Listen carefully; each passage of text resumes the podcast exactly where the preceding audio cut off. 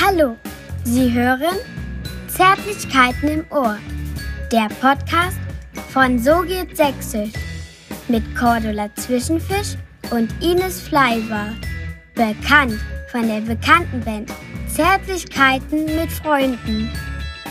Aufgenommen im Keller der Burg Stolpen. Heute zu Gast Ulrike Almuth-Sandig. Willkommen im Keller. Uh. Dankeschön, ganz schön kühl bei euch im Ja. Keller. Ja, weil die Differenz wird jetzt sehr deutlich. Jetzt, wo draußen Sommer ist und hier drin die 12 Ja. Grad. Hier ist auch so ein Poster, da tropft's wirklich von, ne? Dahinter klar? ja. Ja, Ich- wir- Willi Vanilli das- tropft. Mm, Wir müssen das mal irgendwie laminieren oder so. Mhm. Ja. Du hast einen Hund mitgebracht. Das ist ja ein richtiger Hundepodcast mittlerweile. Unser letzter Gast, Svein Hjörleifsson, der uns äh, die Empfehlung gegeben hat, dich mal anzurufen, der hatte auch einen Hund mit. Ja. Kennen sich die Hunde auch? Ihr kennt euch ja? Ja, die und Hunde kennen sich auch ziemlich gut, ja. Aber die, die mögen sich nicht so. Warum? Ich glaube, weil die mitgekriegt haben, dass wir immer so ein, so ein Ding hin und her geben, so ein Stift. Ja. Ich habe so ein altes Ding mit Zwenny laufen, dass wir uns immer so einen Stift hin und her geben. Und jedes Mal, wenn der Stift zum anderen wandert, dann denkt, glaube ich, die Tui, dass der andere sozusagen in der Rudelführung ist. Und das findet die nicht so cool. Dein Hund heißt Tui. Tui, Ja. Wie so eine. Reisegesellschaft. Mhm. Das ist auch meine Ist das Reisegesellschaft. ist ein Reisehund? Das ist ein absoluter Reisehund, ja. Mhm. Ja, deswegen heißt die auch so. Er macht so einen ganz braven, lieben Eindruck. Sie, ne? Ist eine Sie. Das ist eine Sie, die ja, Tui. Das Mhm. Kissen, auf dem sie liegt, hast du immer mit dabei? Ja, damit die was hat, was sie kennt und da sitzt sie dann lümmelt die sich da so und wenn sie nicht einverstanden ist, dass wir jetzt hier bleiben, dann setzt die sich so demonstrativ neben das Also, Kissen. Das ist ja. also auch ein Kommunikationsmittel. Also, ich beschreibe es mal für die Leute, die zuhören. Tui sitzt auf dem Kissen oder liegt sogar. Sie fläzt. Ist Mhm. Fläzen eigentlich ein sächsisches Wort? Frage ich die, die Literatin. Da kann ich äh, mal in mein Buch gucken, was ich nämlich mitgebracht habe, weil ich dachte, wir können das vielleicht gebrauchen. Ähm, und zwar habe ich hier mitgebracht eine ungemein eigensinnige Auswahl unbekannter Wortschönheiten aus dem Grimmschen Wörterbuch. Soll ich mal kurz gucken, ob Fläzen Ja. drin ist? Natürlich, das Grimmsche Wörterbuch hat 33 Teile. Das habe ich jetzt natürlich nicht mit, aber Fläzen ist so schön, dass es vielleicht in der Auswahledition drin sein könnte. F, wir sind schon bei fixfingrig, was auch immer das heißt, Fledermausherz. Was war es? Fläzen, also weiter oben. Nee, also da, wo Fläzen stehen müsste, da steht flatterschön und pflaumenweich. Mhm. Aber Und direkt danach Flederlitzchen. Äh, Was für ein Ding? Flederlitzchen. Flederlitzchen. Der Hund, ich sag der Hund, aber Ja. sie fläzt auf dem Kissen. Das heißt, sie fühlt sich wohl. Wir können jetzt eine Weile plaudern. Auf jeden Fall. Der Das ist Hund ist, gut. um mit dem Buch zu sprechen, flehmütig. Flehmütig. Ist da auch saumselig drin? Soll ich mal gucken? Ja, saumselig ist nämlich mein neues Lieblingswort, denn das sind wir, der Ines und ich. Ihr seid saumselig. Ja. Was Was ist bedeutet denn das? saumselig? Saumselig ist so, wenn man so ein bisschen verbummelt ist und so ein bisschen nicht der Schnellste mit. Ähm, versäumt, dass man Sachen ja, versäumt. ja, dass man so Also, äh, vergesslich auch ein bisschen ist und so. hier steht leider nur Sausödel. Von einem schmutzigen oder hässlichen Frauenzimmer. Oh, das ist ja gemein. Sausödel. Ah ja, mein Lieblingswort ist im Moment saumselig. Ich wollte es euch einfach mal erzählt haben. Weil es heute um Literatur geht. Wir haben heute eine Literatin zu Gast in unserem Keller. Ulrike, ist es wahr, dass du in Großenhain geboren bist, eine Literaturzeitschrift herausgegeben hast, Freundin langer Titel bist, Stadtschreiberin von Sydney warst und Indologie studiert hast? Ja, passt alles. Gut. Du bist in Nauwalde groß geworden. Ja, ja, im Pfarrhaus von Nauwalde. Im Pfarrhaus. Mhm. Wie viele Geschwister hattest du? Ich hatte zwei, also ich Also, habe die immer noch, ja, zwei weil- Brüder Ja. habe ich, genau. Mhm. Aber das geht ja noch. Für eine Pfarrersfamilie sind ja drei Kinder, das ist ja gar nichts. Ja, ja. und aus allen sehen. ist was geworden. Man sagt ja, Pfarrerskinder. Müllers Vieh. Aha. Ja, nee, wir sind ganz gut gediehen. Ja. Sehen uns nicht oft. Einer lebt in Dresden, einer lebt in Leipzig und ich halt in Berlin. Ihr- ihr- Ich bin in Berlin, Genau, und ihr macht so ein, spannt so ein Dreieck auf. genau. Wir haben uns gut aufgeteilt. Aber du bist so ein bisschen das schwarze Kunstschaf in der Familie? Nö, eigentlich, eigentlich passt das. Also eigentlich war es irgendwie klar, dass einer von uns den Job übernehmen muss, glaube ich. Mhm. Bei uns zu Hause stehen, wie in vielen anderen Pfarrhäusern, wahrscheinlich wahnsinnig viele Bücher. Und ähm, ich meine, dass mein Vater auch so einiges geschrieben hat, so an Gedichten, die er aber immer zerstört hat und uns nicht gezeigt hat. Also es war schon klar, dass einer von uns vielleicht sowas macht. Und man sucht sich ja immer die Nische. Mhm. Ne? Also Bauingenieur war nicht mehr drin zum mhm. Beispiel. Wäre das eine Option gewesen? Nee, ich nee. kann nicht richtig, kann noch heute nicht das Einmaleins. Was wäre es sonst gewesen, wenn du nicht in, diese, in diesen Sündenpfuhl äh, Literatur reingerutscht wärst? Was wäre es sonst Ich habe ja immer gedacht, ich gehe ähm, in die Menschenrechtsarbeit, habe dann irgendwie äh, da auch den Mund sehr voll genommen und davon erzählt, dass ich das machen würde, wie man das so macht als, als 20-jährige, arrogante äh, junge Frau. Und dann habe ich deswegen Journalistik studiert, weil ich, ich hatte ein Praktikum bei Amnesty International gemacht und habe gesehen, dass die meisten, die da wirklich hauptberuflich in der Abteilung Länder und Asyl arbeiten, entweder Juristen sind oder Journalisten. Und für Jura, das habe ich mir nicht zugetraut, obwohl ich das sehr bewundere. Hätte ich noch ein Leben, würde ich vielleicht irgendwie, also finde ich, Jura ist schon ist schon fantastisch so als ganzes Themengebiet, auch als sprachliches. Naja, und dann habe ich mir Journalistik zugetraut und aber das war dann auch nichts, war, habe ich dann abgebrochen. Hm. Hm. Dann hast du gewechselt zu noch krasseren Sachen wie Indologie und Religionswissenschaft. Ja, und Religion, weil einfach die ganzen Bücher, die hast du schon gelesen in Na, deiner Theologie Kindheit. ging nicht, weil wenn der Papa schon Theologe ist, mhm. kannst du nicht selber. Also hätte mich tatsächlich äh, auch interessiert. Aber damals ähm, gab es in im Theologischen Institut eher so diese Leute, die da studiert haben. Das waren so sehr fromme Leute aus dem Erzgebirge. Das hat gar nicht fun funktioniert für ja, mich. So. Ja. Ja, und da war Religionswissenschaft die bessere Wahl. Ja, das ist so wie Theologie Light. ja, das wäre ist ja gemein zu sagen für die Leute, die das da. Nein, ähm, Theologie, Theolo ja, für mich dann, für mich war es Theologie leid, für die, yeah. und das, das eröffnet dann natürlich eine ganz andere irgendwie Denkweise. Und die meisten, die dann da aufhören, enden auch tatsächlich auch als Atheisten, mhm. weil du natürlich lernst irgendwie, wie Religion und Gesellschaft sich gegenseitig bedingt. Ich nicht. Ich bin keine Atheistin, aber es war toll. Ich würde es jederzeit wieder studieren. Auch Indologie würde ich jederzeit wieder machen, weil dann würde ich bei den Sprachen ein bisschen besser aufpassen. Ja. Mhm. Und dann ging es fließend über, du bist ja jetzt erfolgreiche Literatin, Poetin, du hast zwei Romane, wenn ich richtig informiert bin, an, oder nee, an einem arbeitest du derzeit Ein, ja, und einer einem. ist schon, der steht schon in den Regalen. Richtig, und ja.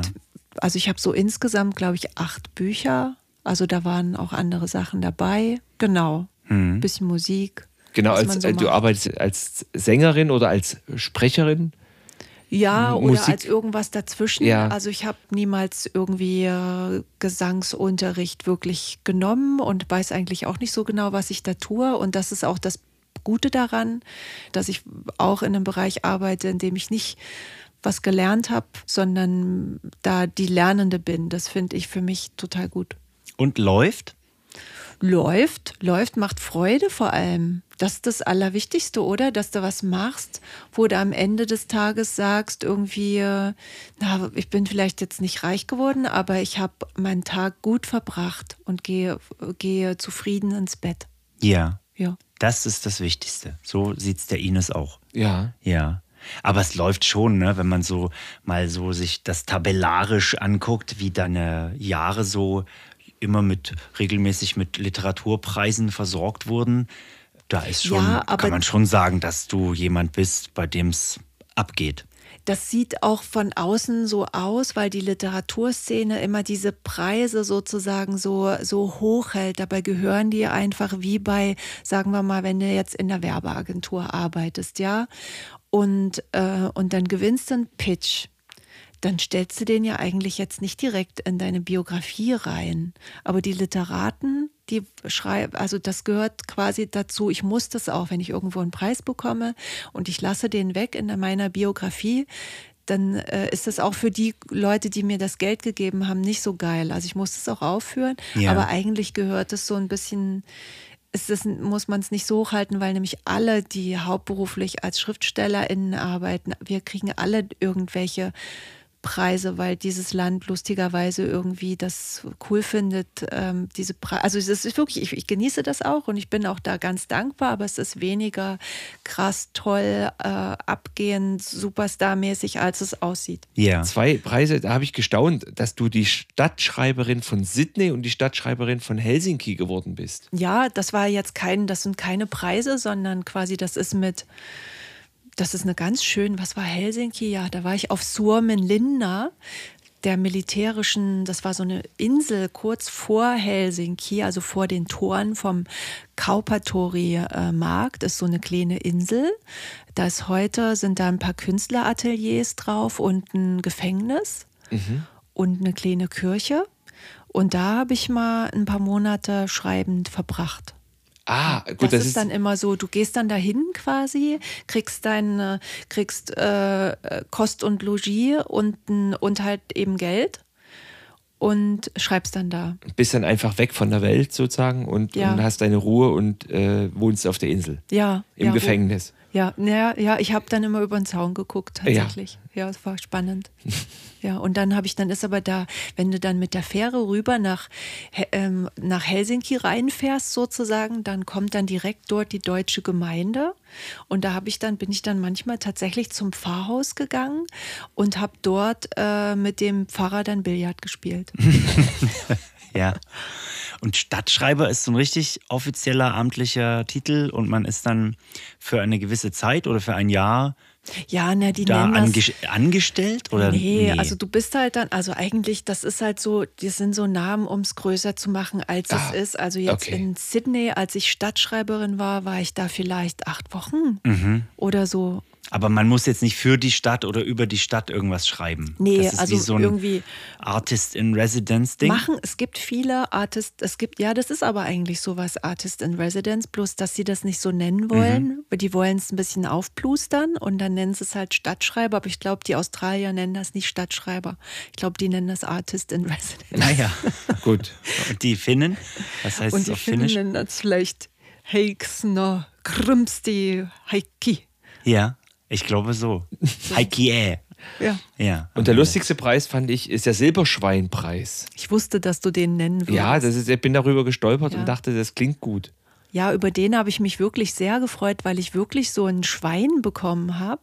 Äh, aus Silber. Äh, ein silbernes Leider Schwein. Leider nicht mhm. aus Silber, sondern es war so ein aus, aus Pfennigpfeifer. Und dann silbern angesprüht, oder? Nee, das war schon so, das wird so verkauft, ja. so Silberfarben. Und da steckte dann aber nämlich, und das war sehr nett, das Preisgeld drin, bar Cash. Okay. Das fand ich gut. Nee, ich fand es deswegen gut, weil es ein Publikumspreis war und das ah, okay. ist schön, ja. Und Helene Hegemann war mit mir auf der Bühne und hat den Preis nicht bekommen. Und dann gab es halt Presse nachher. Und leider kam da mein Name fast gar nicht vor. Da kam immer nur kein Silberschweinpreis für Helene Hegemann. Das fand ich auch ihr gegenüber gemein. Die ist nämlich ganz schön nett und okay. Mhm. Aber die kam halt so zu spät, als die dann eine halbe Stunde zu spät auftauchte, war klar, dass sie den Preis nicht kriegt und ich war halt schon da. Weil sie nicht tugendhaft pünktlich deutsch da war, das hat das Publikum die, gesagt, die das muss fand bestraft das Publikum werden. nicht cool. Mhm. Mhm. Verständlich. Man soll aufessen, bevor man irgendwo hingeht. Ach so, sie hat noch aufgegessen. Denke ich mal. Ist dann zu no. spät. Was denkst du, ja. was du so auf Literaturfestivals halt machst? Das stimmt. Da isst man viel? Sitzt da halt mit deinem Agenten und isst noch schnell auf. Gut, ja. Und das Publikum sitzt da und wartet und. Genau, aber ich bin ja dann schon da. Ja. und, und, hast abgesahnt. und sahne dann inzwischen mhm. ab, ja. Das Silberschwein. Das ist aber in unserer Kabarett-Kleinkunstwelt ähnlich. Also ja, es, jede Kleinstadt hat irgendeinen Wettbewerb Ihr oder einen doch Preis oder so. alle Preise abgeräumt. Nee. Das mit ist den wie, wie bei, Namen. Ja, ja, mhm. wir haben aber nicht so schöne Namen wie Silberschweinpreis. Richtig. nee, aber so, wir sind ja. ja irgendwie beide in der Kulturwelt mehr oder weniger tätig und da sind bestimmt die Strukturen überall ähnlich so mit Preisen mhm. und man, man lobt sich gegenseitig und lädt sich gegenseitig in Podcasts ein und irgendwie so. Genau. Zum Beispiel in den Podcast von So geht Sächsisch. Ja. Und damit wären wir bei der ersten Frage zum Thema Sächsisch, die wir an dich haben. Ja. Kennst du den Ort Kmehlen? Ich kenne Großkmehlen. Ja. Und immer, wenn wir aus Berlin in die Heimat fahren, also mein äh, Lebensgefährte Sebastian und ich, wir fahren dann halt so, hinten sitzt das Kind und der Hund und wir fahren so. Und immer kurz vor Großkmehlen fängt er so ein Gespräch über ein Thema seiner Wahl, was meistens ein ganz bizarres Thema ist. Und ich wundere mich immer, warum er dieses Thema jetzt anfängt. Und immer genau, wenn wir am Ortseingangsschild von Großkmehlen vorbeifahren, bindet er ganz elegant den Satz rein, naja, weißt du, und dann habe ich mir gedacht, da muss ich mich ja jetzt nicht groß kmehlen, ne? Jedes Mal. Euer, Ich kenne Großkmehlen, aber Reise Kmehlen nicht. Es gibt nämlich auch bei Priesterwitz, das ist glaube ich ein Ort, der heißt Kmehlen. Und das ist mir aufgefallen und ich habe lang überlegt, es gibt kein einziges Wort im Deutschen, das mit Km beginnt. Oder fällt euch, deswegen haben wir dich eingeladen, weil du Literatin bist, fällt euch noch ein Wort ein, das mit Km beginnt im Deutschen? Ich Knochenmark, Butterkmark. Also Mark, mit KN ist einfach. Ja, ja. Du Knilch oder sowas. Ja, aber das wäre mir. Und das ist eine Besonderheit, die Sachsen auszeichnet. Sachsen beherbergt das einzige Wort im deutschsprachigen Raum, das mit Km beginnt. Glaube ich. Na, sonst hast du KM nur mitten im Wort. Mhm. So wie, naja, jetzt. Kackmann. Das Kackmann ist aus. nicht das sagen, ist ein, sowas, ist ein genau. Name aus äh, Bibi und Kack- Tina. Kackmann. Kackmann. Also Das das, ist eine goldene Pistole. Ja. das ist, äh, würde ich mir nicht anhören. Kackmann. Gespielt von Charlie Hübner. Ich verwechsel immer mit Henry Hübchen. Charlie Hübner spielt Kackmann. Das aber nur nebenbei. Darum soll es heute gar nicht gehen. Heute geht es um Literatur. Genau. Bei uns im Keller Ulrike Almut Sandig. Herzlich willkommen. Nochmal. Schön. Ja, ja. Nochmal. Das ist eigentlich gut, dass man immer bei so einer Radiosendung auch so alle zehn Minuten. Übrigens, bei uns sagt man aller zehn Minuten. Aller, Ja, Ja. Aller zehn Minuten. Aller zehn Minuten. Aller zehn Minuten. Ja. Alle zehn Minuten Und gibt es da, auch. da wollen wir auch mal gesondert drüber sprechen, weil das, glaube ich, so ein Genitiv-Ding ist, über das man nochmal forschen müsste. Weil ich neulich gerügt wurde, da hat jemand gesagt, das heißt doch nie. Nee, die hat ja nicht sächsisch gesprochen. Das heißt doch nicht aller, das heißt doch alle zehn Minuten. Ja, habe ich ganz oft solche, solche kleinen Sachen, im, auch so mit einem Plural von, von, was ist ich, Plural von Wagen. Ist das für euch Wagen oder Wägen? Für uns ist das Wagen. Der Echt? Wagen, für dich Wagen. ist das, für euch ist das Wagen, für Sagst mich du- ist das Wägen. Sagst du, meine Umsch Mehrere hatte mehrere Handwegen? Ja. Ja? Ich kriege immer im Lektorat, wenn ich, also wenn meine Lektorin meine Texte liest, sagt die dann immer, das ist lokal. Und hat wahrscheinlich recht. Wahrscheinlich. Wo kommt die her, wenn die Lektorin ist? Frankfurt. Ach Am so. Main. Ja, ja, gut. Mm. Guck. Das Lokale, das müssen wir trotzdem bewahren. Ja. Gerade du, Ulrike. Ja, kann ich mich mal ein bisschen am Zippel reißen, Ja. dass man mal ein bisschen Hast du ein treuer der Heimat gegenüber Es wird. sind ja oft so Sachen, wo man äh, Dinge benutzt im Glauben, die sind einfach so und dann kommt eine Lektorin aus Frankfurt und sagt, nee, das, nee, nee, mm, mm. Na, ich habe das eher so, ja, warte mal, im Schreiben. Nee, ich merke das immer, wenn ich zum Beispiel, ich lese einen Text vor, ja, und in dem Satz kommt das Wort zum Beispiel sowas wie, also mit was mit, mit einem S in der Mitte, sowas wie höchstens oder wenigstens vor. Und dann muss ich mich beim Vorlesen richtig konzentrieren, dass ich das ordentlich ausspreche, weil ich nie höchstens sagen würde. Ich würde immer höchstens sagen. Immer. Höchstens, Egal, ob ohne ich Hochdeutsch spreche oder nicht. Ja. Höchstens oder wenigstens. Das heißt ja höchstens. No, höchstens. Ich würde immer höchstens, Höchsten, sagen. Oder wenigsten. Na gut, wenigsten, das kann ich mich inzwischen zusammenreißen. Ja. Höchstens. Ich würde höchstens sagen. Ja? Ja. Das ist schon besser Also als ich. ich- würde immer höchstens sagen. ja. das ist Lustig. falsch. Du sagst höchstens, du sagst höchstens Höchstens, ne? und es heißt standardsprachlich höchstens. Zum Mitschreiben. Aber ich finde alles schön. Ich finde höchstens schön. Ich finde höchstens, äh, wie sagst du, höchstens? Hö nee, höchstens. Höchstens. Das ist ja für mich, das ist ja lustig. Höchstens Oder das, wenigsten. wenigsten. Oh, Höchstens. wenigstens, das, das, wird einfach weggelassen. Diese ganzen Sind das schon Unterschiede, die, die, diese wenigen Kilometer? Regionalismen. Ja, ja, Ja. Die zwischen uns, zwischen Riesa, Röderau und Nauwalde liegen, sind das schon Unterschiede? Vermutlich. Spannend, weil Mhm. dieses, wie sagst du es nochmal? Hö höchstens? Höchstens. Höchstens. Kennt ihr nicht, aber vielleicht ist das auch Erzgebirge. Kann auch sein. Muss man mal ins Theologieseminar vielleicht mal Kann fragen. sein. Spannend. Diese Feinheiten, die, die kitzeln mich immer. Diese Mhm. sächsischen Feinheiten. Apropos sächsische Feinheiten. Falls ihr was trinken wollt, ich habe euch hier ganz feines Stolpner Brunnenwasser hingestellt. Hat die Ulrike Almut Sandig auch so ein schönes Glas?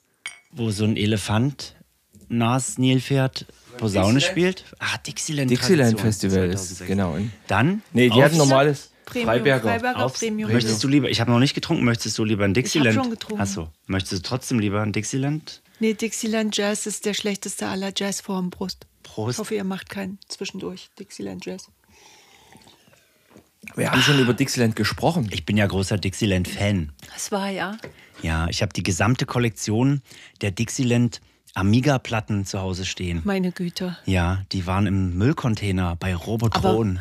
Vielleicht muss auch jeder in seinem Leben mal eine Dixieland-Phase durchmachen. Ja, Aber man muss auch sagen, die, die, die hast du, weil die bei Robotron im Müllcontainer ja, waren. und ich kann doch nicht liegen lassen. Ja, die die habe ich die mitgenommen. Die hat auch niemand gehört, die sind wie neu. Da sind nur die Ränder von den Platten mit so äh, Leinenband umklebt, damit die beim Raus- und Reinschieben im Regal nicht Schaden nehmen. Ah, oh, da ist jemand mit Sinn für Ordnung Eine rangegangen. Bibliothekarin, die weiß, Das wie man es stört macht. mich auch beim Dixieland Jazz. Das ist mir zu ordentlich. Ja? Ja, Ist das ist nicht mir so? viel zu ordentlich. Aber es ist doch viel Banjo und so dabei, oder? Und so flott und beschwingt und sommerlich. Und Es ist einfach unangenehm. Ja, Ja.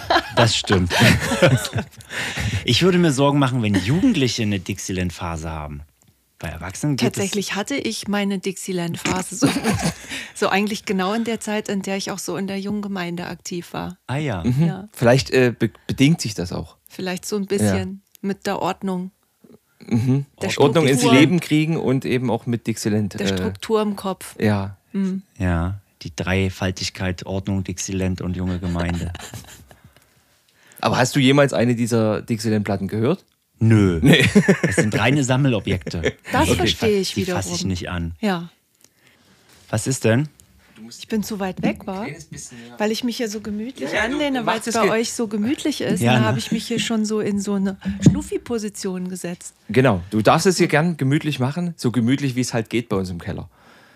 Ja, aber ihr habt es euch schön häuslich eingerichtet. Ja. Poster. Es war aber schwierig anzubringen. Das war lustig, weil ja die Wand so bucklig ist. Mhm. Und da habe ich, als ich es mit diesen Klebedingern festgemacht habe, hat sich die Nase und also oder das, das Gesicht von Rob. Mhm. Also ich bin ja mehr Rob-Fan, der Ines ist ja mehr Farb-Fan. Mhm. Das Hat sieht man auch ein bisschen, ne? Ja. ja die Naja, Körpergröße und so. Ja. Und die Hosen. Da hat sich das so ausgebeult. Und das sah aus einem bestimmten Winkel sehr lustig aus. Es war so ein 3D-Bild Ja. sozusagen. Habt ihr aber gut geglättet. Ja. Und wie, wie hält man das fest auf so einer Felsenwand? Mit diesen, äh, wie so Suralin-Dingern, aber Ach, zum ich dachte Kleben. schon Powerstrips. Nee, das hält Nee. nicht. Das, dafür ist die Wand zu feucht. hält nicht. Nee. Hm. Das sollten sie vielleicht mal bei der Powerstrip-Fabrik nochmal ins Portfolio aufnehmen, dass man auch welche für feuchte Wände, Feuchtraum-Powerstrips Keller-Edition. zum Beispiel, ja. Ja. Bist, Ah. du, bist du Milli Vanilli-Fan Äh, gewesen? In deiner schlimmen Zeit?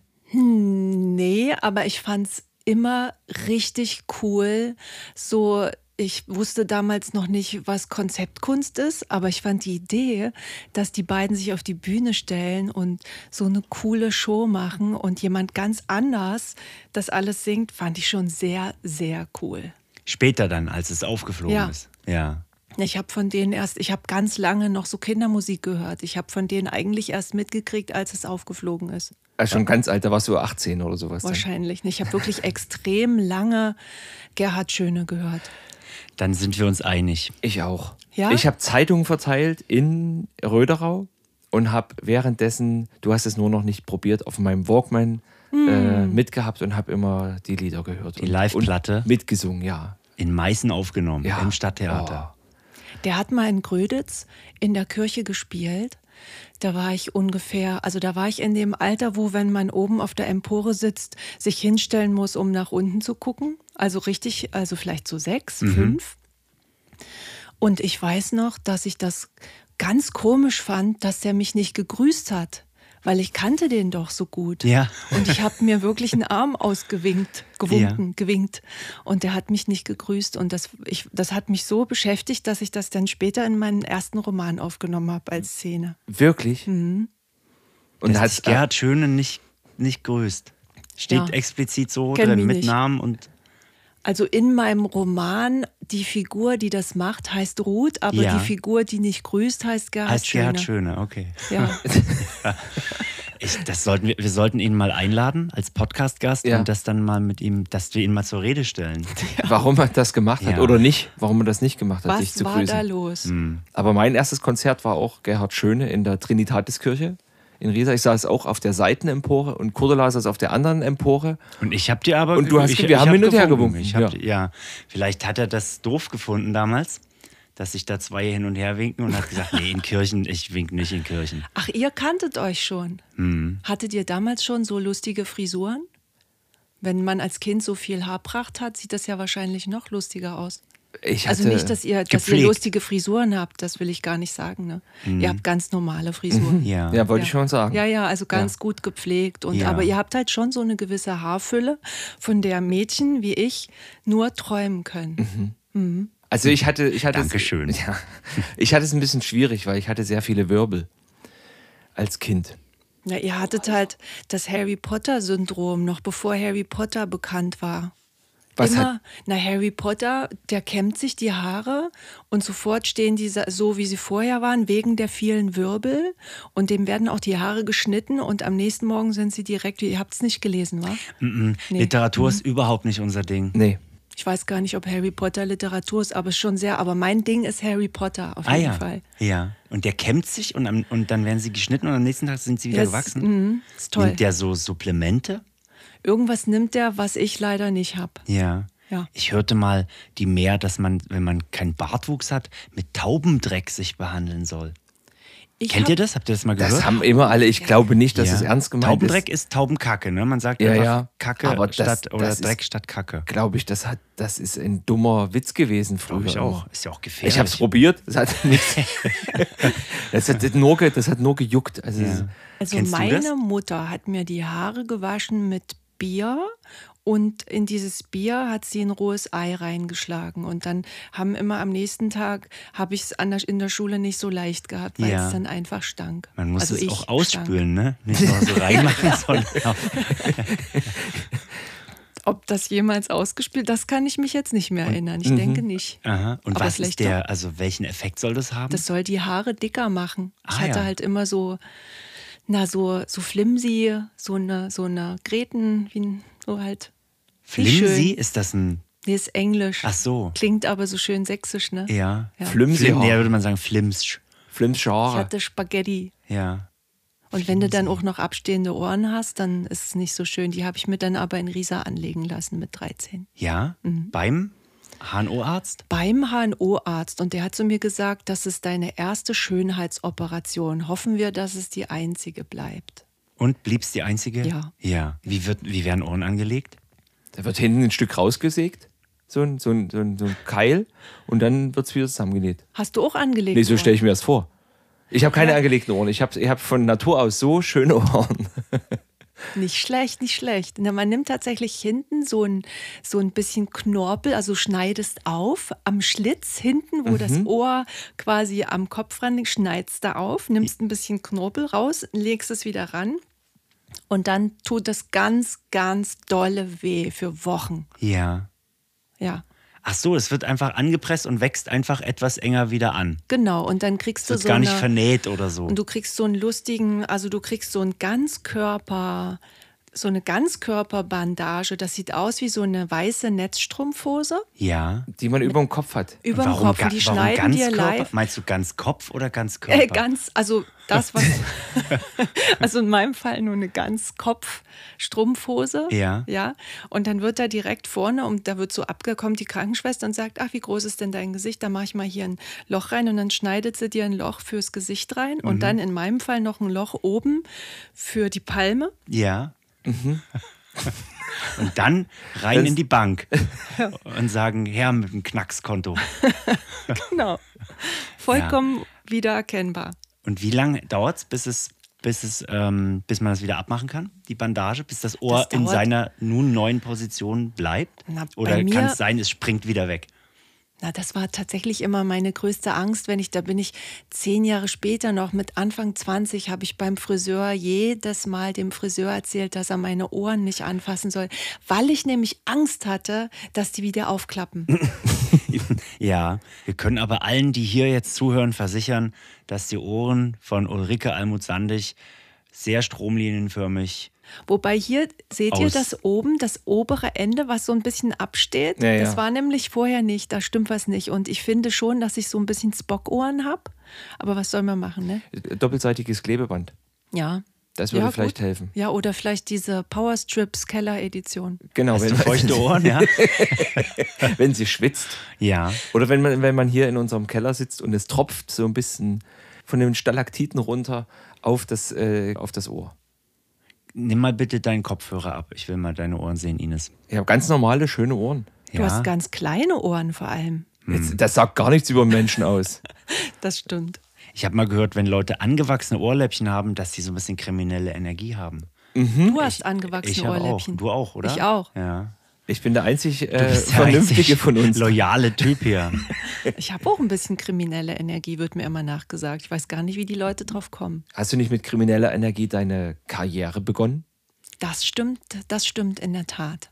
Ja, na, wenn man das. Sachbeschädigung, ne? Ja. Beschädigung, ja, das kann auch heute noch vorkommen, dass ich mal so ein Plakat klebe. Ich habe ja damals in Leipzig, du meinst die Augenpost, Ja. ne? Ja, die Augenpost habe ich äh, äh, mit Marlene Pellny. Die hat also eigentlich auch kriminelle Energie. Und damals war da noch Dorit Horn dabei, äh, haben wir äh, so Plakate geklebt. Und das war manchmal ein bisschen frustrierend, weil du klebst das nachts halt so auch so im Winter. Du nimmst ja so Tapetenkleister dafür, ja. Und im Winter kommt dann da noch ganz viel Salz rein, damit der Tapetenkleister nicht friert. So, und du klebst Der stundenlang. Arme, Der Arme. damit er nicht friert.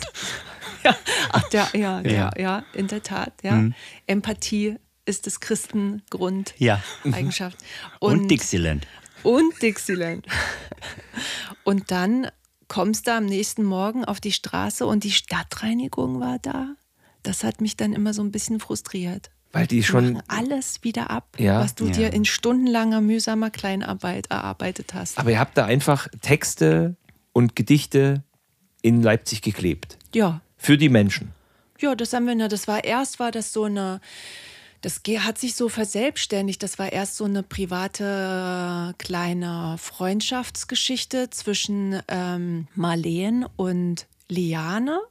Liane hatte Geburtstag. Grüße gehen raus an Liane, die das bestimmt hört.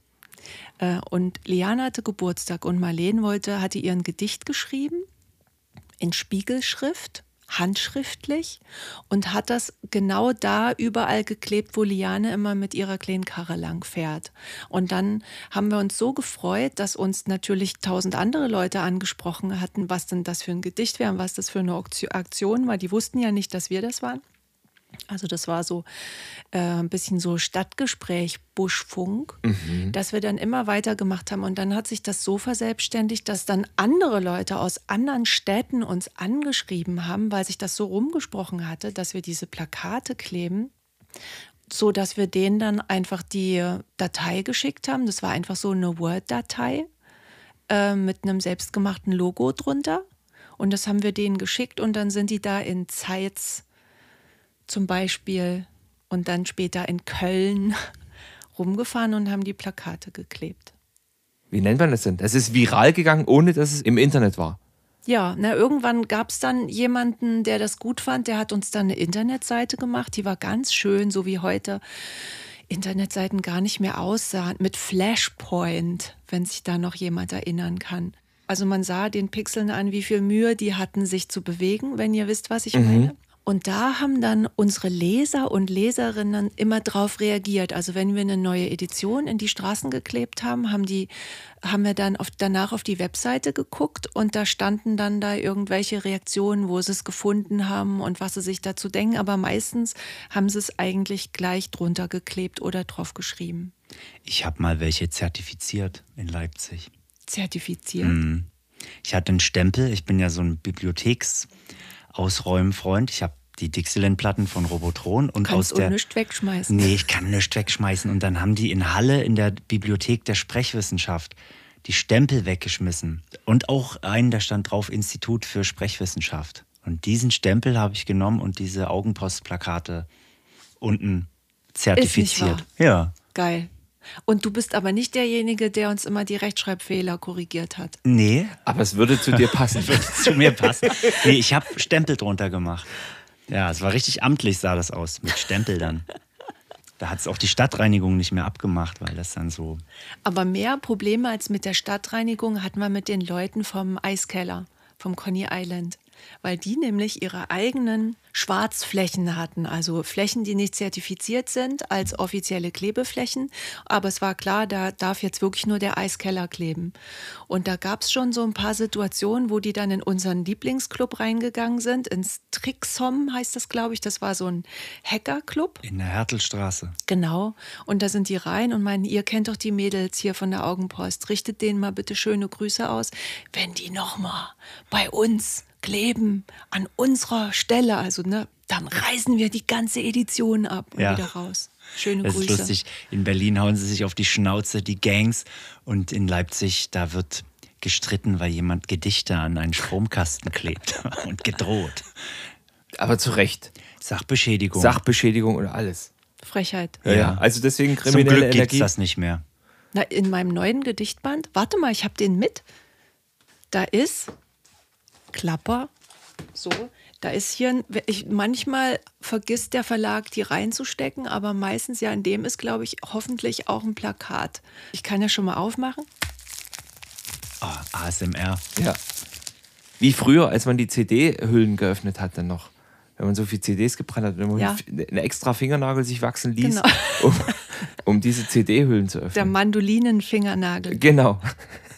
Siehst du, jetzt haben die wieder vergessen, das Plakat reinzulegen. Das schicke ich euch nach. Das Oh könnt ja. ihr dann mal in, die, Nee, in eure hängt- Straße kleben. Nee, das hängen wir neben Rob und Fab. Da- Das passt gut, das ist ein schöner Kontrast. ja, das ist schön. Ja, Ja, aber hier jetzt erstmal. danke. Dankeschön. Bitte schön. Das stellen wir ins japanischer Regal. Verbeugung. Zu den Biertrucks. Das ist auch ein schöner Kontrast. Ulrike Almut-Sandig, leuchtende Schafe. Nennst du mich Ulrike?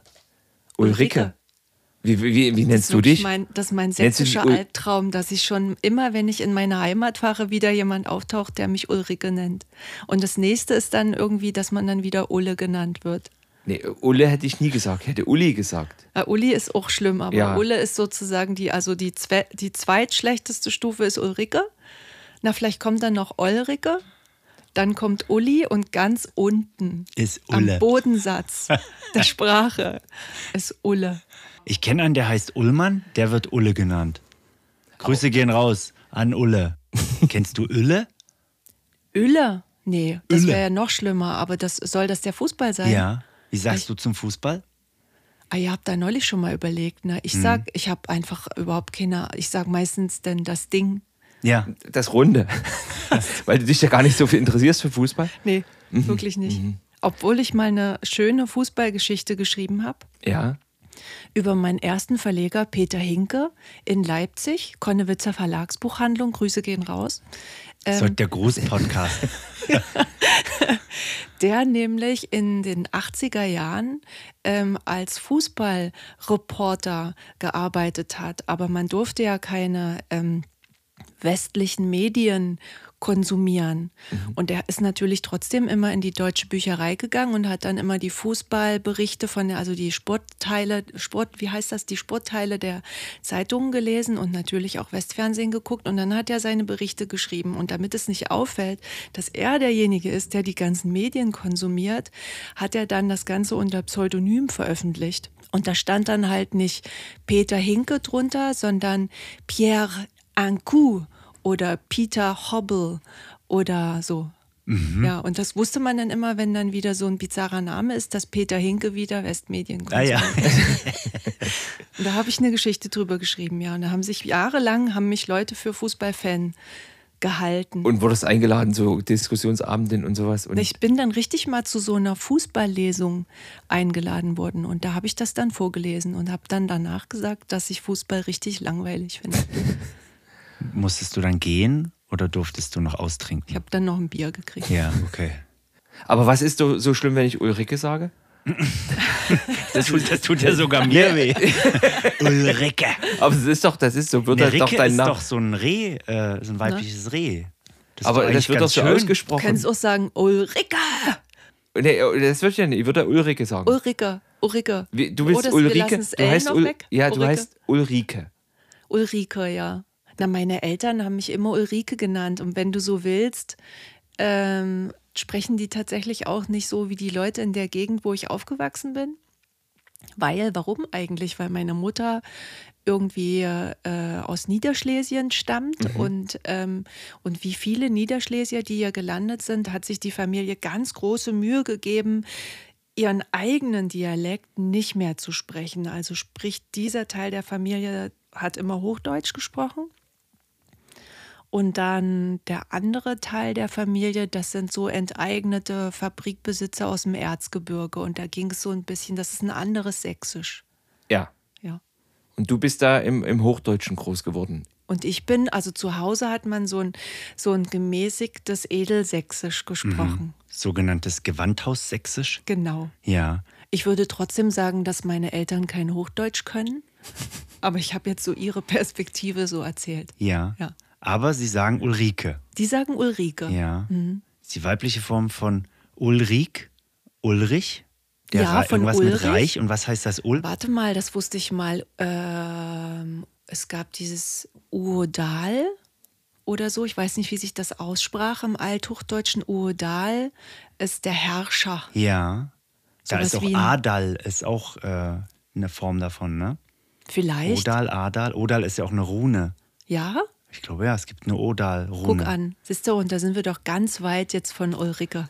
Na, und Riek, Riek ist ja eine niederdeutsche Form von Reich. Reich. Also, es- der Herrscher eines, die Herrscherin Ja. eines kleinen Reiches. Oder so. Ne? Und sandig? Sandig ist halt, das sind halt die Leute, die armen Bauern im Erzgebirge gewesen. Die sind relativ spät aus Böhmen zugewandert und haben halt nur die schlechten Böden bekommen. Mhm. Okay. Boah. Ja. Und jetzt in Nauwalde war der Boden besser? Nee, das ist doch schon fluglös dort. Nauwolle. Nauwale? Nauwolle. Sagst du das so? Nauwolle. Na, so, wenn man, also meine Eltern nicht. aber, aber man hat das schon so genannt. Ich weiß nicht, ob das heute noch so genannt wird, weil Dialekt ist ja immer so was Schnelllebiges. Aber Nauwolle und daneben war Spunzje und da bin ich in die Grundschule gegangen. Spansberg. Spunzje. Mhm. Kennst du Spunzscher? Spunzscher? Weißt du, was in Spunzscher ist? Nee. Weißt du, was in Spunzscher ist? Ein kleiner Kerl, oder? Spansberger. Äh, ja. Wahrscheinlich ist es ein Spansberger, aber ein Spunzscher ist zumindest im, im Riesa-Sächsisch ein Spatz. Ein kleiner Ach. Spatz. Oh, niedlich. Der Spunzscher. Ein Spunzscher. Ja. Kennst du Vielleicht, das weil nie, da diese Ines? Spunzscher? ist. Das, äh, das sagst du immer? Nur? Und ich denke immer, was meint er denn? Was Na, meint er? Ich dachte, du meinst mich immer. Wenn ich, ich, Weil will nicht sagen, kleiner- du, ich will zum Beispiel nicht sagen, du Spast. Spatz. Du Spatz, meine ich. Du Spatz. Ihr seid ja richtig liebevoll miteinander. Ja, Ja, es seit ist Jahren. Spatz. Ich habe dich äh, unterbrochen. Du wolltest irgendwas. Na, ich habe jetzt nur gerade die Assoziation gehabt, ähm, dass es vielleicht, dass so ein Singvogel, ist das überhaupt ein Singvogel, ein Spatz? Na, wenn man es mal positiv sieht, vielleicht schon.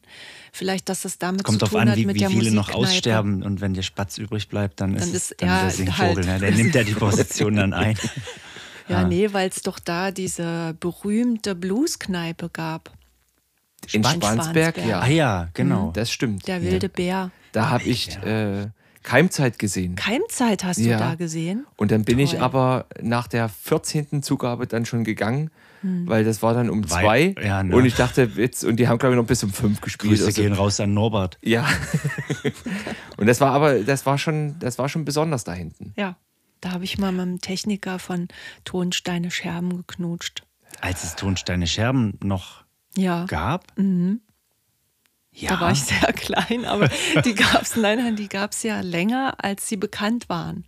Aha. Ja. Die, die originalen Na, Tonsteine ich wäre da, also die Knutsch-Session, da werde ich vielleicht so 16 gewesen sein. ja. Also muss es die ja noch eine Weile gegeben haben. Und das war nicht eine Band, die nur so sich als Nee, die Tonsteine haben- Scherben Nein, ausgibt. nein, nein, nein, weil die man haben das in Spansberg. Also gemerkt, Als dann dass die sonst halt den Gig nicht gekriegt Ja, hätten. Ja, sowas. vielleicht. Ja. Ich bin aber dann später, viel, viel später bin ich in Berlin im Tacheles mal gewesen. Ähm, und da gab es ein ganz schreckliches Theaterstück, wirklich richtig so, dass sich dir die Fußnägel aufrollen mit Schwarzlicht. Das war damals modern. Irgendwie, es war so um die Jahrtausendwende. Und dann bin ich zu spät am Ende der Vorstellung rausgegangen und bin dann leider mit demjenigen, der das gemacht hatte, in ein Gespräch geraten. Ihr wisst, wie das so ist. Ne? Und dann hat er auch noch gefragt, wie wir es gefunden hätten. Und dann habe ich so rumgeeiert und dann habe ich so gefragt, um es auf was Positives zu leiten. Und was machst du sonst so? Dann hat er gesagt, naja, nebenbei wird er ein bisschen Musik machen mit Tonsteine, Scherben. Aber hauptsächlich sei es halt ein Schwarzlicht-Theatermacher. Das ist er Ja. natürlich. Das hat mir damals, aber ich habe auch keine Ahnung von Theater. Vielleicht war es richtig geil, bloß ich jung und arrogant. Kann auch sein. Ja, weiß man manchmal nicht. Ja. Ändert sich auch. No? Spannend. Ich war mal in der Schufa in Riesa, Schuhfabrik. Das Ja. war so ein, war so ein illegaler Techno-Club. Kennst du das? Aber, Warst du da mal? Ja. aber hallo. Ja. Ja. Der da- kommt, auch, den habe ich später noch äh, in Literatur verwandelt. Ein toller Club, fantastisch. Das war geil. Ja, Äh, Warst du beim Techno? Ähm, nicht oft, aber auch mal. Und da Ey. war auch Schwarzlicht im, so im Vorraum irgendwie, wo man so ein bisschen. In der Chill-Out-Zone. So, sowas, ne? Und ob das eine Kasse, also gab es da irgendwie Eintritt oder so? Keine Da gab es Ahnung. Ja, ja. Eintritt. Irgendwie so- also und dann da kam aber das. erst die Chill-Out-Zone. Okay, dann Rechts war's- die Bar Ja. und dann gehst du links rum und dann kam so ein Raum mit so Netzen und Ja. bekifften Jugendlichen, die dann rumlagen. Ja. Hat man damals sich hingehängt. Und da war Schwarzlicht und da war äh, eine junge Dame und die hatte ganz viele Mitesser. Und die kommen im Schwarzlicht sehr gut zur Geltung. Das war vielleicht, ich, vielleicht war ich das. Nee, das glaube ich nicht. Oder, nee, Ach nee, da kannten wir uns ja schon, da hätten wir uns da erkannt. hätten wir uns erkannt, ja. War das vorm Ohrenanlegen oder danach? Das war nach dem Ohrenanlegen. Nach dem Ohrenanlegen. Hm. Da kann man, mit angelegten Ohren kann man dann noch in Techno-Clubs gehen. Das war aber nicht nur, ich muss dazu sagen, es war nicht nur Techno-Club. Nee. Es war auch IBM und Darkwave. Äh, Und Hip-Hop. Ich war Party. mal bei Pioniermanöver. Das, kennst du das? Nee, Also Hip-Hop eine- in der Schufa? Ja, da war, also es war so wie so ein Record-Release von der Platte Pioniermanöver. Das war so eine DDR-Hip-Hop-Platte. Oder sagen wir mal nach der Wende, aber es waren Hip-Hop-Bands oder Hip-Hop-Musikprojekte, die es in der DDR schon gab. Und die haben dann eine Platte rausgebracht. Und da war in der Schufa, die haben so eine Tour gemacht, wahrscheinlich mit dieser Platte, war auch ein, eine Station in Riesa. Boah, geil. Riesa hat sowieso relativ geile Konzerte gehabt. Ja, aber nicht zu vergleichen mit Spansberg. Nicht, dass dann noch rauskommt, dass ich mit, mit, mit welchen Technikern ich noch so geknutscht habe. Ist das, war das so dein Das ist dein Film? Hobby. Knutschen mit Technikern. Ja. Nee, die eigentlich netten Leute in Bands sind ja tatsächlich die Bassisten, ne? Deswegen bist du so. Bassistin geworden? Ja, nee, Ja. aber ich, ja klar, du willst halt irgendwie dazugehören. Und dann denkst du halt irgendwie, der Bass hat halt nicht so viele Seiten. Mhm. Es ist sch zu schaffen. Ja. Und ich glaube auch, dass ich so die Art habe, wie so ein Bassist haben muss. Du hältst dich im Hintergrund, Ja. aber immer mit einer gewissen kriminellen Energie. Und angelegten Ohren. Da kann man nicht ganz so gut hören, aber dadurch, dass das Schlagzeug ja eh seitlich ist Ja. und du musst ja aufs Schlagzeug achten, also auf dich, Ja. Dann ist es besser mit angelegt worden. eigentlich, eigentlich schon. Man muss sich halt gut positionieren. Ich ja, fände ja. ja. gut, dass man sich vielleicht nur ein Ohr anlegen lässt, das was zum Schlagzeug neigt und das andere bleibt so erstmal Aber das so Schwierige offen, ist, so weltgewandt. Das so Welt eine zum Publikum, Ja. zum Mitschauten ja, genau. und das andere zum Schlagzeug. Das, das würde ich ist bloß anlegen. blöd, wenn die Bühne irgendwie andersrum ist. Wenn die sagen mal, die haben den Tramreiser auf der linken Seite, wenn man Aber von da vorn kann man dann ja dann wieder mit diesen Feuchtraumstrips von Tesa arbeiten. Ja. Und das, das Oder man sp- spielt mit dem Rücken zum Publikum dann. gibt es eigentlich auch Leute, die sich Ohren ablegen lassen? Na, wer würde das denn machen, wa? Naja, gut, Heutzutage wenn man mal die. alles. Stimmt.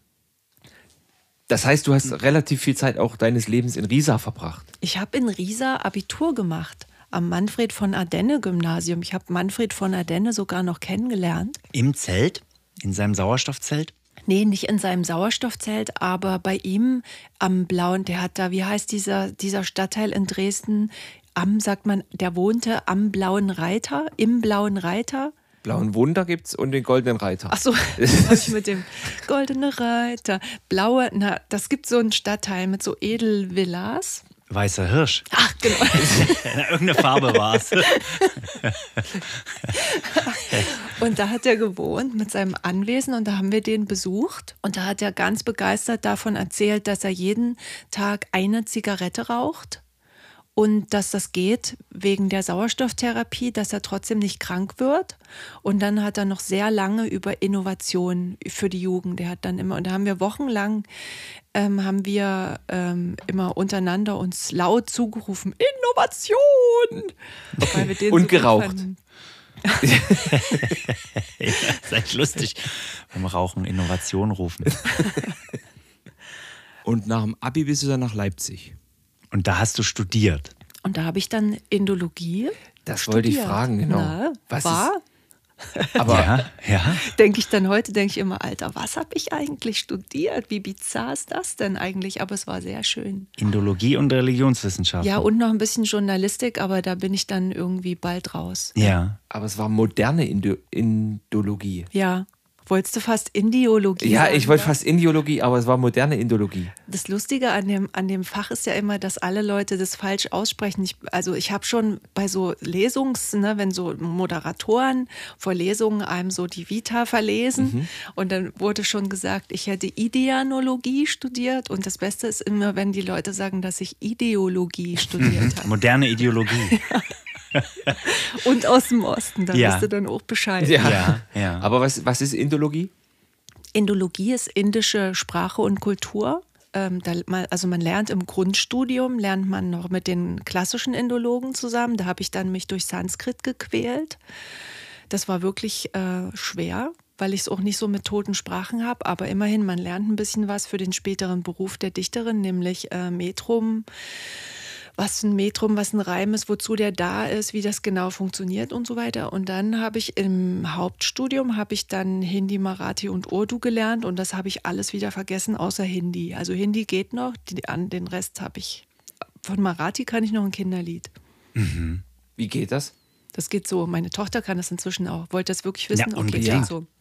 Adam, taram, tada, tada, baja, hukka, virya, raja. Adam, taram, tada, tada, baja, hukka, ordo, virya, raja. Und weiter weiß ich nicht mehr. Aber immerhin. Aber der Rhythmus ist, ist gut. Ja, ja. Der ist so deutsch. Ram, da, da, ram, dam, ram, da, da, da. Alle Kinder rufen gleich. Bummi, Bummi. Damit ich auch mal ein Kinderlied aber entgegensetze. Das ist Und das, was von dem, entschuldige, dass ich Das klingt total schön, wie du das singst. Das ist das, Ja. was von meinem Marathi-Unterricht übrig Das ist. ist das alles schon aus dem Studium, das ist von dem Studium übrig geblieben. Nee, nur vom Marathi-Unterricht. Achso, gut, gut, da ja. geht's. Da geht's. Aber du, warst du jemals in Indien? Ja, ich war ganz oft in Indien. Ja, ja, mein englischsprachiger Verlag sitzt äh, in Kalkutta tatsächlich. Das ist ein ganz toller Independent-Verlag. Ähm, ähm, die heißen Seagull Books mit einem internationalen Vertrieb. Ich bin da total, ich, ich treffe die Leute total gerne. So ein bisschen, es gibt halt so eine Art Seagull Family, ähm, die über die ganze Welt verstreut ist. Leute, die halt so unabhängige Literatur lieben. Und dann habe ich viele Jahre mit einer Band, ähm, die heißen Alif, wie der erste Buchstabe des arabischen Alphabets, weil der Frontmann Kaschmiri ist, wo man äh, auf, mit arabischen Buchstaben schreibt, nämlich die Sprache Urdu. Ähm, und das ist auch ein Dichter. Und mit dem sind wir viel getourt tatsächlich. Und weil es ja so viele Inder gibt, waren das immer riesige Konzerte, wirklich mit 4000 Leuten im Publikum. Und die Inder fanden das immer einigermaßen bizarr, halt, dass ich so als Deutsche damit und dann halt so mit so deutschem Rhythmusgefühl halt ja, ja, ja. ja. Hast du da Doch, das? ich war ganz viel da, ja. Das war eine Band oder was war das genau? Das war eine Band. Und du ja, warst also da als ähm, Bassistin? Ich war da als Bassistin natürlich, Ja. als Bassistin und zwischendurch habe ich dann auch das eine oder andere Gedicht gerappt, tatsächlich viel. Ja. abgefahren. Auf, dann auf, auf- Urdu? Nee, das habe ich dann auf Deutsch oder auf Englisch Ja. gemacht. Ja. Das kam sicher gut an. ja, ja, schon. Aber mitgesungen haben sie dann doch eher bei den Kaschmiri-Gesängen Ah, ja. Und du hast einen, einen englischsprachigen Verlag, weil deine Werke auch auf Englisch verlegt Ja. werden. Ja. In wie viele Sprachen bist du übersetzt? Ähm, Und also in welche? Na, das kommt jetzt darauf an, ob du so äh, ganze Bücher meinst oder einzelne Texte. So ich meine einzelne Texte. Einzelne Texte wirklich in, also so, dass ich den Überblick verloren habe und auch so in so ganz bizarre, so ja, ganz viele europäische, internationale, verschiedene asiatische. Aber Sprachen, da verlierst du doch auch die Kontrolle, ob das jetzt eine gute Übersetzung ist, oder?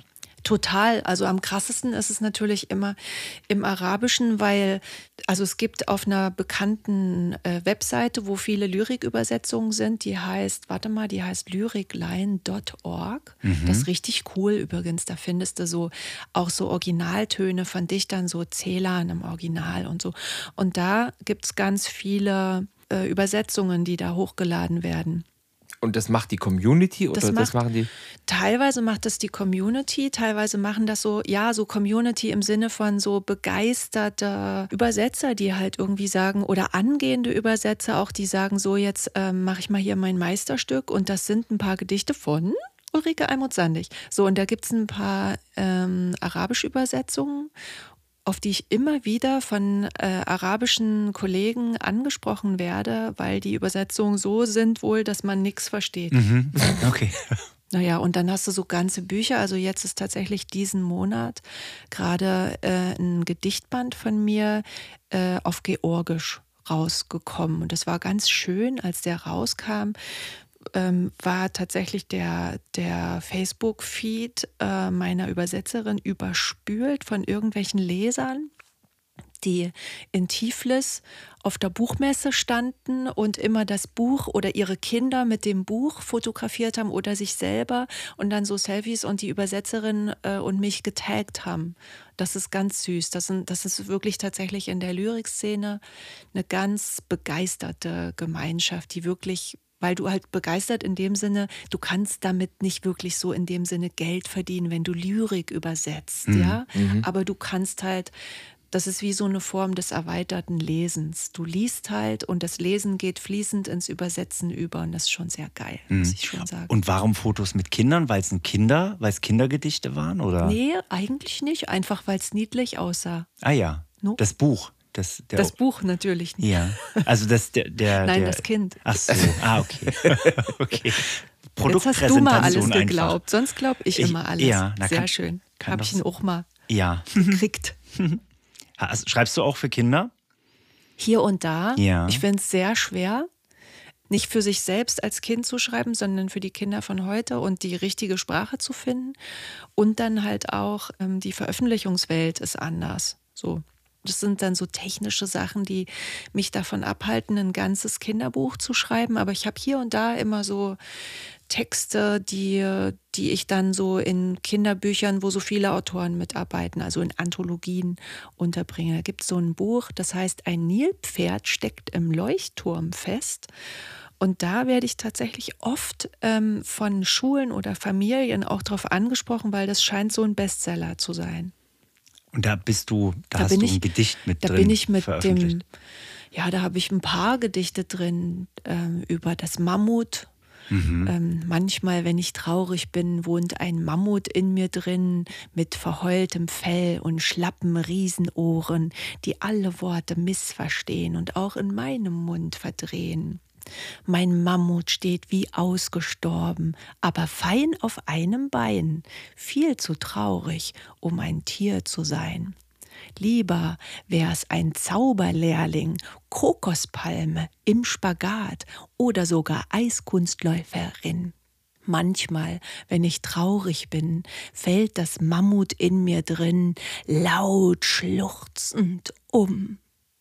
Wenn du mich dann aufhebst, mir die Stoßzähne wieder anklebst und mit deiner ausgewachsenen Riesenaffenhand dreimal durchs triefende Fell gehst, stehe ich viermal wieder auf, schüttel mich fünfmal nach Dickhäuter Manier und dann galoppieren wir davon. Sowas. Das ist für Kinder bestimmt, also Das ist nicht so Mhm. leicht aufzunehmen. Ne? Ich finde es schön, aber da, also es sind schon viele Bilder. Äh, ich glaube, da muss man schon zwölf sein, oder? Ja, das ist für ältere Kinder und dann sind aber ja auch Bilder dabei. Mhm. So, also die ganz kleinen Gusten, die gucken sich dann eher die Bilder an. Und manchmal lese ich diese Kindergedichte dann auch für Erwachsene vor, weil mein Erwachsenenkram ja teilweise ganz schön harter Stoff ist. Mhm. Und dann müssen die manchmal kurz sich wiederfinden und dann lese ich denen so ein Kindergedicht Ja. vor. Da machst du. Für die Seele. Ja, es Du, ist. ja, Äh, wenn du Monster wie wir Lesungen machst und Genau. es ist zu Ja. hart, dann sagst du so. Und nun ein, ein kurzes Kindergedicht. Als Das ist- Intermezzo. Läuft. das Ja. ist dein Roman, dein, dein, dein Debütroman. Monster sozusagen. wie wir. Ja. Ja, das war mein Debütroman, ja. Ich habe da nur kurz reingehört und fand das schon ganz schön, hui, wie du selber sagst, ganz schön schwer, ganz schön harter Tobak so. Ja.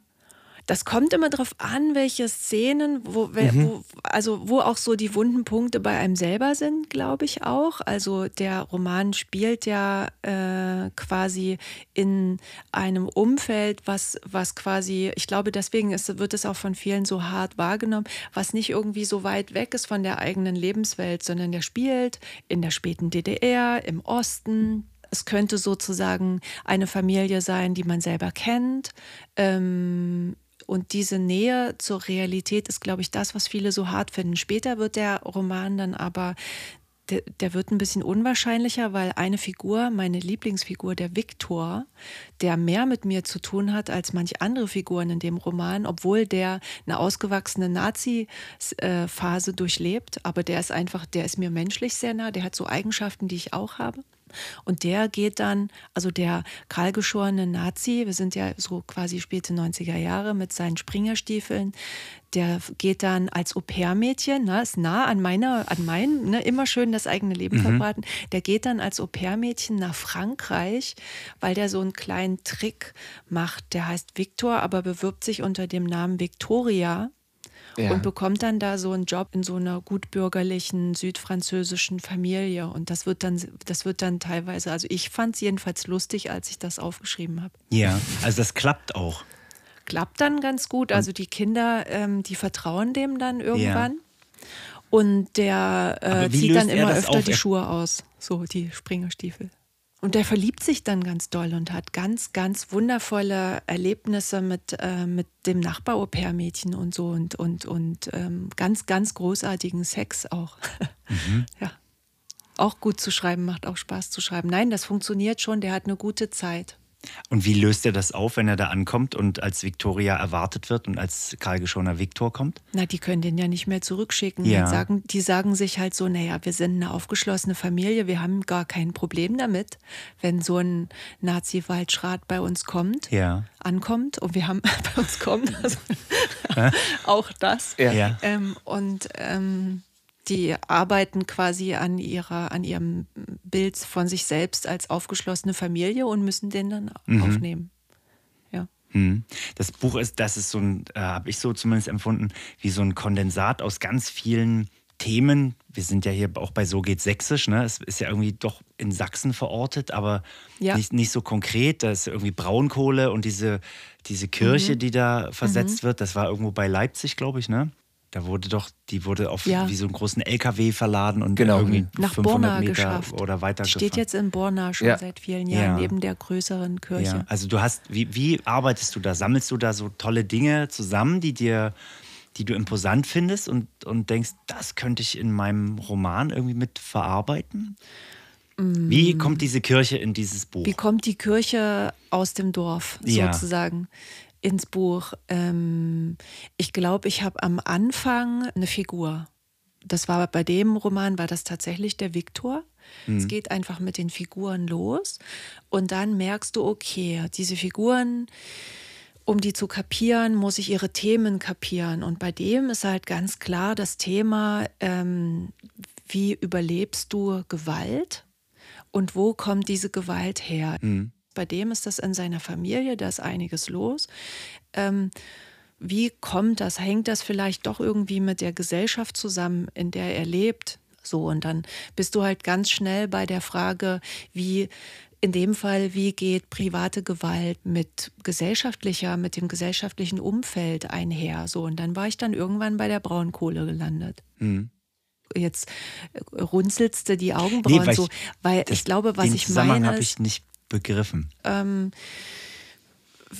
nichts, weißt du, nichts, was dir privat passiert, ist nur privat. Es ist immer auch gesellschaftlich. Und, und das rauszukriegen, wie, warum etwas wie gesellschaftlich zusammenhängt, dafür muss man dann so ein bisschen breiter oder will ich dann ein bisschen breiter. Ich habe dann sozusagen Fragen.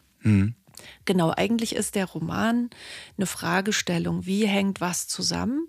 Und da geht es gar nicht darum, die Antwort zu finden, sondern den Weg zu finden und sich das genau alles anzugucken. Und dann war ich irgendwann natürlich ähm, beim Braunkohletagebau ähm, gelandet, weil diese Form der gewaltvollen Einflussnahme auf eine Gesellschaft und die Art, wie in den Dorfgemeinschaften darauf reagiert wurde, eigentlich viel darüber erzählt, wie wir gewohnt sind, darauf zu reagieren, wenn etwas mit uns gemacht wird, was wir nicht wollen. Mhm. Du Nämlich meinst wir bedanken Gewalt im Sinne von, genau, da müssen Leute umgesiedelt werden, da wird Natur genau. Zerstört. Ja, und dass dann Gewalt. natürlich erst dann Aktivismus entsteht, wenn es eigentlich schon viel zu spät ist. Das ist sehr typisch, finde ich, ähm, für, diesen, für diese Geschichten, aber auch, aber auch die Dankbarkeit und das Mitmachen der lokalen Bevölkerung, weil man Vorteile sich davon erhofft und weil man auch so erzogen ist, dass wenn von oben was kommt, dass es schon auch gut zu sein hat. Mhm. Und so, genau, und so ist es dann immer größer geworden, so dass es am Ende eigentlich nicht, nicht mehr um Viktor und seine Geschichte ging, sondern um die große Frage, wie gehen wir mit gewaltvollen Einflussnahmen um. Jetzt wird es ein bisschen abstrakt, aber ihr wisst, was ich meine. Ja, ja. Und bei so einem Roman geht es schon, das ist schon das Ziel, den zu verkaufen. Oder womit verdienst du dein Geld?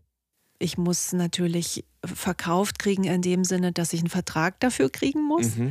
Aber ähm, mein Geld, mit dem ich die Miete bezahle, das kommt nicht über Verlagshonorare rein, weil das einfach zu wenig ist.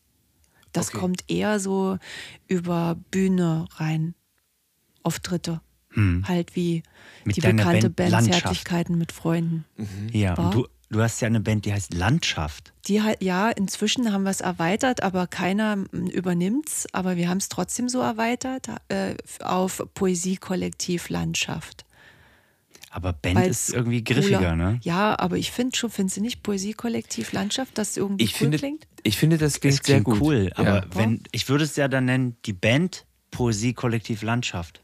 Die bekannte Band. Ja, Poesie- zum Beispiel. Ja. Ja. Ja, Aber- mit, der, mit denen mache ich viel, wobei das irgendwie so ein permanenter Struggle äh, an, an Grenzkontrollen ist, weil man muss dazu, glaube ich, erklären, dass wir in drei verschiedenen Ländern leben. Wir sind drei Leute, also der Kern jedenfalls von uns ist drei Leute, rundherum ist dann noch ein größerer Freundeskreis, Kollektiv. Und äh, na, na, na, das Ja. ist der Grund, war. Und, äh, und der Kern, also Sascha lebt in Dänemark, äh, Gritz lebt in der Ukraine und ich lebe halt äh, im, äh, in Berlin. So. Und das heißt, ähm, das ist gar nicht so einfach, zur wöchentlichen Probe zu kommen. Was wäre da der triangulierte Mittenort? Der triangulierte? Mittenort ist in der Tat Berlin. Ah ja, da Aber hast du es ja getroffen. Da hast du ja Glück. Na, da habe ich, ich habe die kürzesten Wege. Mhm.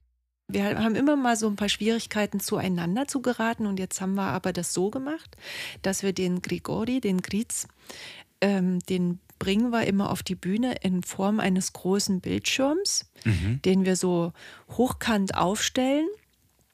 Und der zieht sich sein rotes Bühnenoutfit an. Wir treten immer mit so roten Overalls auf. Und der hat so ein rotes, ähm, sehr sexy Bühnenoutfit. Und das zieht er sich an. Und dann machen wir halt quasi einen Videochat auf. Und dann tanzt er die ganze Zeit zu unserem, also zu seiner Musik, die wir aber auf der Bühne abspielen. Und er tanzt dann dazu. Und wenn er dran ist mit den Vocals, dann kommt er mit dazu und macht halt mit. Ja. Was willst du machen? Und wie löst ihr das jetzt technisch gefragt mit der Latenz? Das lösen wir so, dass unsere neuen Stücke so ambient Sachen Ja, sind. freie Rhythmen, Ja, die man auch erlernt am DLL. ja, nein, ja. Aber das ist, das ist das, dein Haupt, äh, deine Haupteinnahme. ja, Bühne, Lesungen, Literaturfestivals, ähm, Lesekonzerte, ja schon. Worüber Lustig, ich. ne? Hätte mir einer mit auf dem Manfred von Ardenne Gymnasium gesagt, dass du später mal dein Geld mit auf die Bühne gebrachten Gedichten und so weiter, da hätte ich gedacht, so doch ein bisschen mehr Mühe geben im Deutsch-Leistungskurs vielleicht. Innovation halt. Innovation! Wie viel Sachsen steckt in deinen Geschichten? Immer weniger von Buch zu Buch. Ja? Ja. Das ging ja mit Sträumen, der, dem Gedichtband Sträumen ging es ja los irgendwie. Also so zumindest mit Sachsen ging es los. Also davor habe ich Zunder geschrieben, da steckte sehr viel Indien drin, weil ich das einfach da geschrieben habe. Ähm, dann habe ich Sträumen geschrieben. Das fanden die Sträumener nicht so cool, weil es nämlich in dem Buch gar nicht um Sträumen geht. Aber ich habe mir sagen lassen, ähm, also meine Sandkastenfreundin Jule, Shout out hier, Grüße gehen raus an Juliana. Auch Ähm, von uns. Hat immer gesagt, wenn die Sträumner wieder lästern, Uli, ich verteidige dich. Sie sagt Uli zu dir? Warte mal, muss ich mal überlegen. Ob, dann muss ich, das, die sehe ich nämlich nachher. Ja. Da muss ich, mal, muss ich mal genau aufpassen, ob sie mich eigentlich Uli Oder Ulrike nennt. oder Ulrike oder Ulle nennt, weiß ich gar nicht. Ich glaube Uli, ja. Äh, du hast ja ein, ein Gedichtband geschrieben, der heißt Sträumen und da ist nicht ein Gedicht, was um Sträumen sich handelt. Doch, es, das, da ist ein Gedicht in diesem Gedichtband, ähm, das heißt Sträumen und das handelt von dem kleinen Bahnübergang da und wie man dann da steht und wartet und nichts passiert. Und, äh, und im Großen und Ganzen habe ich dann aber gedacht, sträumen kannst du eigentlich auch als Verb nehmen, so als, als Verbindung zwischen Stromern und Streunen äh, und so also als das, wie man sich ähm, als junger Mensch, der noch keine Familie hat, durch die Welt bewegt, wenn man, was weiß ich, irgendwie auch noch ein bisschen mehr Zeit hat und so, dann sträumt man so durchs Leben. Das, was alle späteren, wenn man dann älter wird, will man ja genau das wieder machen und man kommt nicht dazu, weil man so eng an seinen Zusammenhängen lebt. Und das, deswegen heißt der Band Sträumen Und auch klein geschrieben. und klein geschrieben. Stimmt, weiß ich auch. Aber damals fand ich das halt auch cool, wenn alles klein geschrieben ist, glaube ich. Aber wenn es ein Verb ist, muss es, muss es ja eh klein geschrieben sein. Ja, stimmt. Wobei als Titel, Als Titel hätte man es dann wieder, na, das, das ist diskutabel. ja, Aber jetzt ist es eh gedruckt. kannst du ja trotzdem ja vielleicht eh- noch bei Gelegenheit deinen Stempel drunter setzen. Würde ich machen, ja, ja. Und die Streumener haben sich wie geäußert? Na, da, ich habe das, das ist ja eine Eigenschaft der Gegend, dass man hier dann doch trotz aller Unkenrufe sehr höflich ist. Das heißt, man sagt sich die Gemeinheiten nie ins Gesicht. Mhm. Man sagt sie dann immer nur den anderen ins Gesicht, über einen. Mhm. So, deswegen weiß ich das nicht so ganz genau, was da erzählt wurde, aber ich weiß, dass meine Freundin Jule mich immer in Schutz genommen hat. Mhm. Mhm. Ist das dein Gefühl von der Gegend hier? Da ist man nicht so ehrlich und offen. Doch, also ich glaube, man schätzt es, wenn äh, offen und freundlich auf einen zugegangen wird und da wird einem viele, werden einem viele sonderbare Dinge äh, verziehen. Das schon. Also ich glaube, dieses, dieses offen aufeinander zugehen ist zum einen das, was man hier sehr schätzt, wirklich so ein ehrliches Miteinander sprechen und zum anderen ist das für die Leute selber aber eine echte Herausforderung. Wisst ihr, was ich meine? Man Das- schätzt es, wenn es andere tun Ja, und sich selbst und man selbst traut sich gar nicht so. Das ist eigentlich keine schlechte Eigenschaft, sondern das ist so eine Zögerlichkeit. Mhm, ja. Und das hat auch was Zartes an sich, aber man muss es erstmal zu nehmen wissen. Ja, Ja. der andere soll das Eis brechen und dann ist man auch Genau, bereit. aber Mhm. dann ist man halt treu. Ja. Und das ist nicht, also mein äh, Lebensgefährte kommt aus dem Rheinland und er sagt mir immer, bei denen ist es so, du umarmst dich beim ersten Kennenlernen. Also seinen Vater habe ich, als, als ich den das erste Mal gesehen habe, hat er mich ganz fest umarmt und ich habe gedacht, toller die Waldfee, was ist jetzt los? Mhm. Verwechselt der mich irgendwie? Aber das war halt irgendwie Kennenlernen. Ja. Aber das heißt noch lange nicht, dass man halt im Rheinland offen und ehrlich miteinander umgeht. Mhm. Ne? Spannend. Was ist dir lieber? Dieses zunächst distanzierte oder das gleich so offene? Ich finde beides gut. Ich bin in dem Sinne absolut Kind dieser Gegend. Ich brauche, ich brauche ein ganz offen, ehrlichen Zugang zu Leuten und dann kann ich mich auch locker machen, aber ich habe es auch nicht so gern, wenn man mir alles direkt aufs Brot schmiert und vor allem brauche ich immer ein bisschen Zeit zum Nachdenken. Ich bin nicht die schnellste und das passt auch ganz gut. Also ich habe so den Eindruck, dass schon allein der Dialekt ein bisschen das Tempo rausnimmt. Das tut mir ganz gut, weil ich nicht die allerschnellste Denkerin bin. Hm. Findest du, Sächsisch ist ein langsamer Dialekt? Oder Na, Sächsisch lebt, der Humor lebt in der Pause. Mhm. Das, das ist ein guter Satz. Das stimmt sogar, mhm. wenn ich drüber nachdenke. Ja. Mhm. Und der Humor ist immer so ein bisschen nicht, also wenn's, wenn es so eine Straße ist, dann ist der, findet der eher so auf dem Bordstein oder im Graben schon statt, ne? Und nicht direkt auf der Straße. Ja, also und so auch als, als Weg gedacht, als Bild. Ich arbeite gerne mit Bildern, ja, weil ja, ich auch mich für Literatur interessiere. Oder auch so im Weglassen. Ne? Also jetzt zum Beispiel, ich weiß noch, wie ich mich, da wollte ich unbedingt einen Text draus machen, ist mir nicht gelungen, weil es eigentlich schon Poesie in sich war. Da laufe ich übers Feld äh, am, am, an der Gorisch Heide lang mhm. ähm, mit dem Hund und dann kommt so ein kommt so ein ähm, Mann lang mit einem Hund, der sich nicht zu benehmen weiß, weil das noch, der war riesig, aber noch sehr jung. Und der, jung, äh, und der junge Hund kasperte da so mit meinem ängstlichen kleinen Hund rum und machte dem einfach Angst. Und dann rief dieser Mann, komm, ab, Helm. Und das reicht dann ja. auch. Ja. Aha. Hm. Hat er recht. Nee, ich bin nicht treu in dem Sinne. Ich würde wahnsinnig gern irgendwann in die Gegend zurückkommen. Ähm, aber das Leben hat noch nicht, ist noch nicht in die Richtung gekullert. Arbeitest so. du manchmal hier?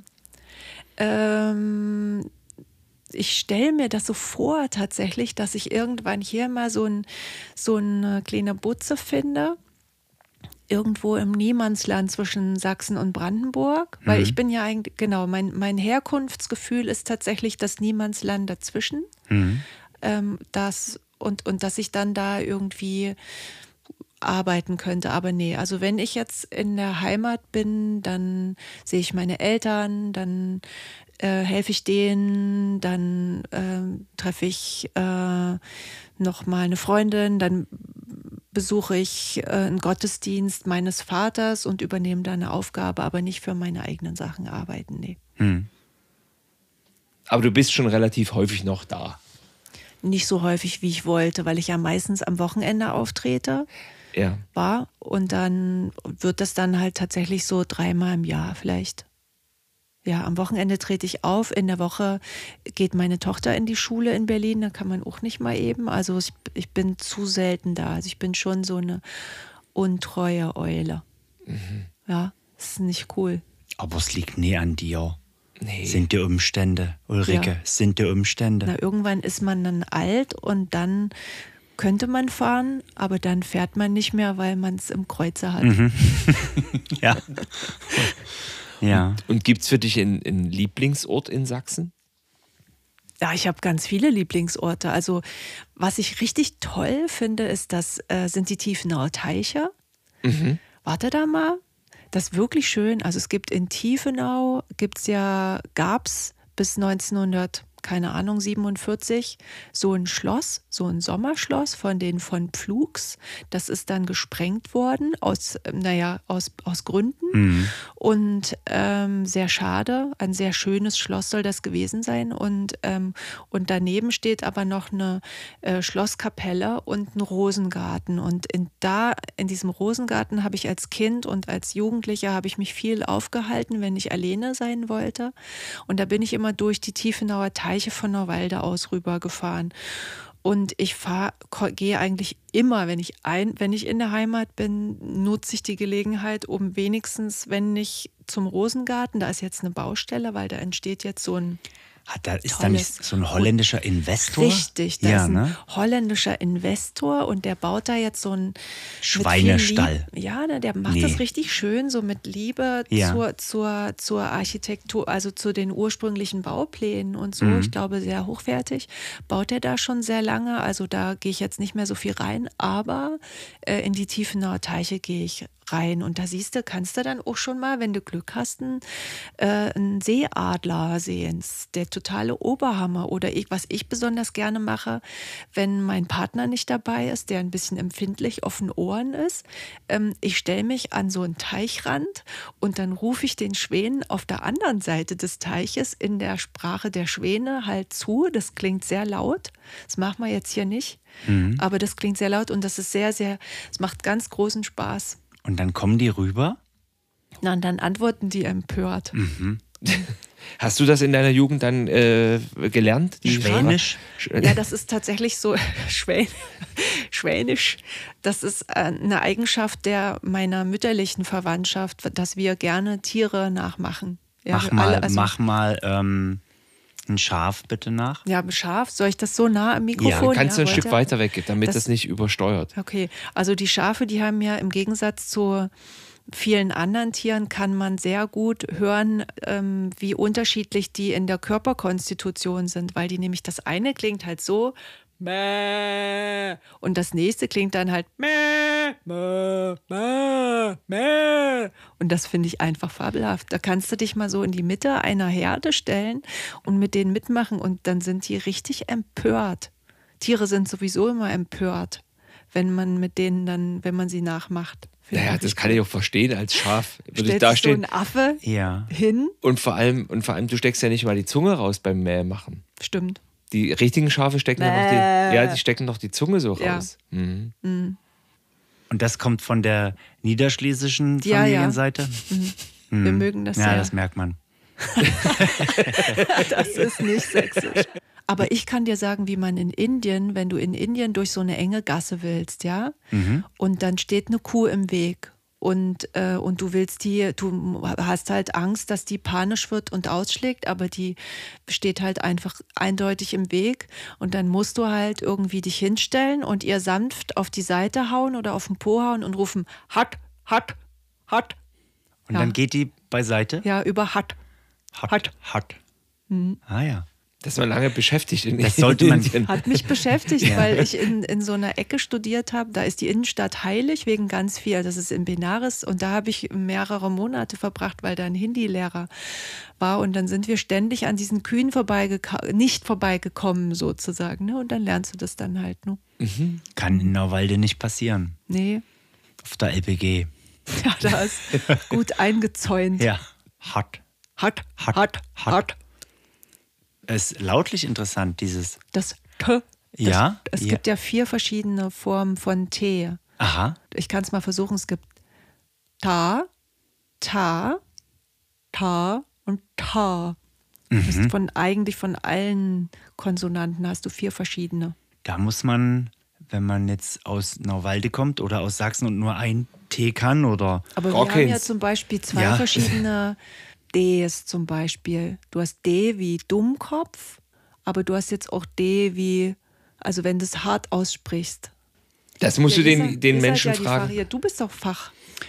Fachmann. ja, also ich, äh, wir haben im Sächsischen mehrere Konsonanten. Da gehe ich mit. was meint, ich weiß gar nicht, was du meinst jetzt. Na, dass man zum Beispiel die weichen Konsonanten hart ausspricht. Zum Äh, Beispiel ja, zum- drumrum gehen. Drumrum gehen. Die So. Glocke. Die Glocke. Ja. Der Blödmann. Der Blödmann, richtig? Das sind Phänomene. Das ist im Anlaut so. Na klar. Und ja, dann hast du, dann hast du Sachen, die wiederum weich ausgesprochen werden, die aber eigentlich hart sein müssten. Ja. Zum Beispiel. Na, warte. Warte, warte, du, Worte, du, Worte. Worte. Ja. Hier da drin, das T, das habe ich jetzt nicht als D ausgesprochen, Ja. aber ich kann nicht so richtig gut Sächsisch tatsächlich mehr. Das ist eher so ein Schulsächsisch. Weil du es nicht benutzen musst in Berlin. Nee, auch weil ich, als ich angefangen habe mit Lesungen machen, dann wurde das ein paar Mal als so putzig bezeichnet, ähm, dass ich das ganz schnell dann mir abgewöhnt habe. Das war auch, aber auch noch die Zeit, wo man, sagen wir mal, im MDR sich auch irgendwie, selbst die Moderatoren sich das Sächsische verkniffen haben. Und das ist irgendwie bei mir hängen geblieben, dass das irgendwie, dass das belächelt wird. Und da, da hat, das hat das hat mich damals geärgert, aber ich war, glaube ich, auch nicht mutig genug, um mir das dann trotzdem so beizubehalten. Aber beim Romanschreiben, da hast du natürlich immer mal so eine Figur und die kannst du dann irgendwie Da sagen so lassen, ja, bleiche nicht so rum, Ja. kannst du dann aufschreiben. Das sieht man dann im Schriftbild nicht und das kommt dann erst bei der Lesung raus. Ah ja. In Monster wie wir gibt es doch so eine ältere Frau. Das ist die Nachbarin, ja. Stimmt, du hast recht. Aber die hast du nicht auf Sächsisch geschrieben. Also die wörtliche Rede ja, ist nicht. ja, aber ich glaube, dass ich das tatsächlich, als ich diese Lesung gemacht habe, auf Sächsisch vorgelesen habe. Genau. Aber du würdest es nicht so schreiben. Du würdest nicht Ich jetzt eine Figur. Nee, das ist ja auch so unlustig und dann kommen wieder die Westsachsen und sagen, nee, das geht aber ganz Mhm. anders und die Ost, also es gibt ja so viele sächsische Dialekte, wenn du dann immer anfängst, das aufzuschreiben, dann kommst du in Teufelsküche, spätestens mit den Westsachsen, die dann der wirklich diese ganzen slawischen Einflüsse aus Ostsachsen überhaupt gar nicht mal verstehen. Die Fachwelt spricht von Regiolekten. Nicht wahr? Ach so, ja. Mhm. Guck an. Und dann ist es ja aber auch innerhalb einer Stadt. Ne? Also ich weiß noch, als ich äh, mein, mein Professor in Leipzig, äh, ein Arabist, bei dem habe ich meine Abschlussarbeit geschrieben und ähm, der hat in Schleusig gewohnt. Und dann habe ich meine Abschlussarbeit, das waren ja wirklich noch andere Zeiten, ausgedruckt. Dann bin ich in die Holbeinstraße gefahren und habe bei ihm geklingelt, um die abzugeben. Und dann äh, hat mir seine Frau, die hat mich gleich wieder zurückgeschickt, weil ich seinen Vornamen mit dem des anderen Prüfern vertauscht hatte. Also musste ich das nochmal machen, habe ich dann wieder die Vornamen aufgeschrieben und ausgeschnitten und drüber geklebt. So war das damals. Mhm. Dinosaurier sind wir nämlich. Und ähm, und dann hat die mir erzählt in diesem Zusammenhang, dass ähm, das Südvor Leipziger Südvorstadt Sächsisch sich vollkommen unterscheiden würde von dem Schleusiger Sächsisch. Ja, und dass die Golesser, also das, das war ja, ist ja Jahrzehnte her, die sind wahrscheinlich alle tot, die Leute, die die Unterschiede noch gesprochen haben. Aber das hätte man wohl, wenn man Leipziger wäre, hätte man gehört, ob jemand aus Goles oder aus Reutnitz oder Südvorstadt oder Schleusig kommt. Und speziell die Schleusiger mit ihrer Inselidentität hätten immer anders gesprochen. Mhm. Abgefahren. War? Das war mir neu. Also es Aber ist ja klingt hier nicht auch so. unplausibel, aber ja, Also als Kind wusste ich vom Hören, ich konnte ganz genau hören, ob jetzt jemand aus Niska, Nisje, kommt oder aus Nauwalde. Mhm. Jetzt nicht mehr natürlich. glaube ich. Wir haben noch gleichzeitig gesprochen. Weil wir beide an wünschen? unsere Rubrik gedacht Ja, haben, denke genau. ich mal. Unsere Rubrik Mhm. siebenmal oder. Sind aber nur fünf. Jetzt hat er gewartet, dass du das mitsprichst, hast du gemerkt? Nee. Ja, aber nee, nee, das, Nee. das, das Nee. wollte ich Hat jetzt er nicht. Nee, hat er nicht. Nee, nee. Er hat Ich- es ich- abgesetzt, weil das ihm so wichtig ist, Ah, dass ja, man es okay. gut verstehen Ja. kann. Siebenmal oder. Siebenmal Ja. oder. Also Oder. Ich, es stand ja aber Oder. frei mitzusprechen. ich hätte hab's mitsprechen können, aber ich habe es Ja. einfach nicht gemacht. Ich habe einfach gedacht, ich lasse dir mal den Fokus. Wir stellen dir Oder-Fragen Okay, und du musst einfach diese Oder-Fragen beantworten. wundervoll. Das Wollte ich schon immer Spiel. mal machen. Und der Ines eröffnet. Musik oder Roman? Roman, Bleistift oder Computer? Computer, Nauwalde oder Grunewald? Grunewald. Ich bin so untreu. Es tut mir so leid. Das ist traurig für Nauwalde. Schon hart, ne? Disney oder Dürrenmatt? Disney, Ja? ja. Finde ich gut. Freue ich ja. mich. Ja, muss sein. Trash, Trash-Kultur ist ganz großartig. Dürrenmatt ist auch nicht schlecht. Der Besuch der alten Dame ist auch nicht schlecht, aber Könnte mal- so eine gute Ariel. Hat Disney schon mal Dürrenmatt als Stoff verarbeitet? Kann man mal vorschlagen. Ja. Könnte man eine KI vorschlagen und die würde das irgendwie machen. Hm. Ich glaube, uns stehen noch spannende Zeiten bevor. Hast du noch ein Oder? Nee, Ich habe noch eins. ganz kurz noch, aber ich hab, äh, bist du Happy End Freund? Was? Also nein, also, also, nein, das klingt jetzt so, nein, so ja, klingt so. Aber das ist, weil siehst du, weil du viel zu, das so denke ich gar nicht. Bist du ein Freund von Happy Wieso? End? Wie hat er denn gedacht? Hab Eben, ich wie hat er denn gedacht? Was, nee, ja, was- warum lachst du da? Warum lachst Na, du da so? Happy End in der Literatur ist doch das langweiligste, was es überhaupt gibt. Das Nee, ist, stimmt nee, das macht, nicht. man, über- macht man in Groschenromanen. Momentchen das. mal. Nee, ich finde, ich bin ein großer Happy End Freund. Ja? Also ich habe tatsächlich für meinen Roman Monster wie wir war für mich der Plan, dass äh, jede einzelne Figur aus dem Roman besser rausgeht, als sie reingekommen ist. Und das ist mir bis auf eine Figur auch gelungen. Aber das war so eine Motivation beim Schreiben, dass ich gedacht habe, die müssen, also quasi, ich habe die in die heiße Suppe geworfen, die jetzt leider diese Figuren auslöffeln müssen. Also muss ich sie am Schluss auch irgendwie am Schlawittchen irgendwie packen und rausziehen. So, also das ist jetzt nicht das Happy End, was du dir jetzt was, also was man jetzt vielleicht sich so vorstellt mit Ist kein Hochzeit, Disney Happy End, Ist ja. kein, ist kein Disney Happy End. Genau, also eher so so ein nicht Ariel, sondern die kleine Meerjungfrau Happy End. Okay. Campingbeutel oder Rucksack? Rucksack, da passt der Hund rein. Außerdem campen ist überhaupt nicht mein Ding wirklich. Aber kennst, kennst du den Begriff Campingbeutel? Habt ihr das früher gesagt? Nee. Nee? Turnbeutel? Meinst Kennst du das? Nee, das ist ein, das ist ein Rucksack. Ein einfach. Campingbeutel ist, ist Ach ein so, ja? Rucksack. Ja. ja. Ach so, ich dachte, du meinst jetzt so Aber einen Beutel, wo halt so. Sagt so niemand mehr. Nee, ne? aber vielleicht liegt es daran, dass ihre Eltern das, äh, mit- sie hat ja vorhin schon gesagt, dass sie eben ja, fast hochdeutsch äh, groß geworden ist äh, und erzogen wurde. Dass, vielleicht haben die nie Campingbeutel gesagt. Das kann natürlich sein. Nimm deinen Fall- Campingbeutel mit. Na, campen waren wir jedenfalls nicht. Nee. Aber damit hat das Ja, vielleicht auch nicht, gar aber einen. Campingbeutel hatte man doch, wenn man auf der Rüstseite gefahren ist. Oben ja, guckt der stimmt. Teddy raus. Das, ja, was hatte ich denn da? Ein Rucksack? So einen karierten. Ja, Ja, in der Tat. natürlich. Ja, weißt du natürlich, ja klar. Mit braunen Lederriemen Ja, und dann so eine Schnalle. Und wenn man richtig einen guten hatte, war in der Schnalle noch so ein kleines Katzenauge eingearbeitet. Mm. Oh, das waren die besten. Der Rüstzeit-Rucksack. Ja. Ja. Ulrike, wie sieht's aus? Es ist ja irgendwie klar, warum wir dich eingeladen haben. Jetzt haben wir lange geplaudert, ähm, auch ein bisschen Werbung gemacht für deinen Roman und so. Aber hast du Bock, bei uns Bass zu spielen? Also ich würde, wenn ihr damit leben könnt, dass ich zwei angelegte Ohren habe. also ich höre dich ja ne, mit meinem einen Ohr, was gut angelegt ist, Ja. höre ich dich super.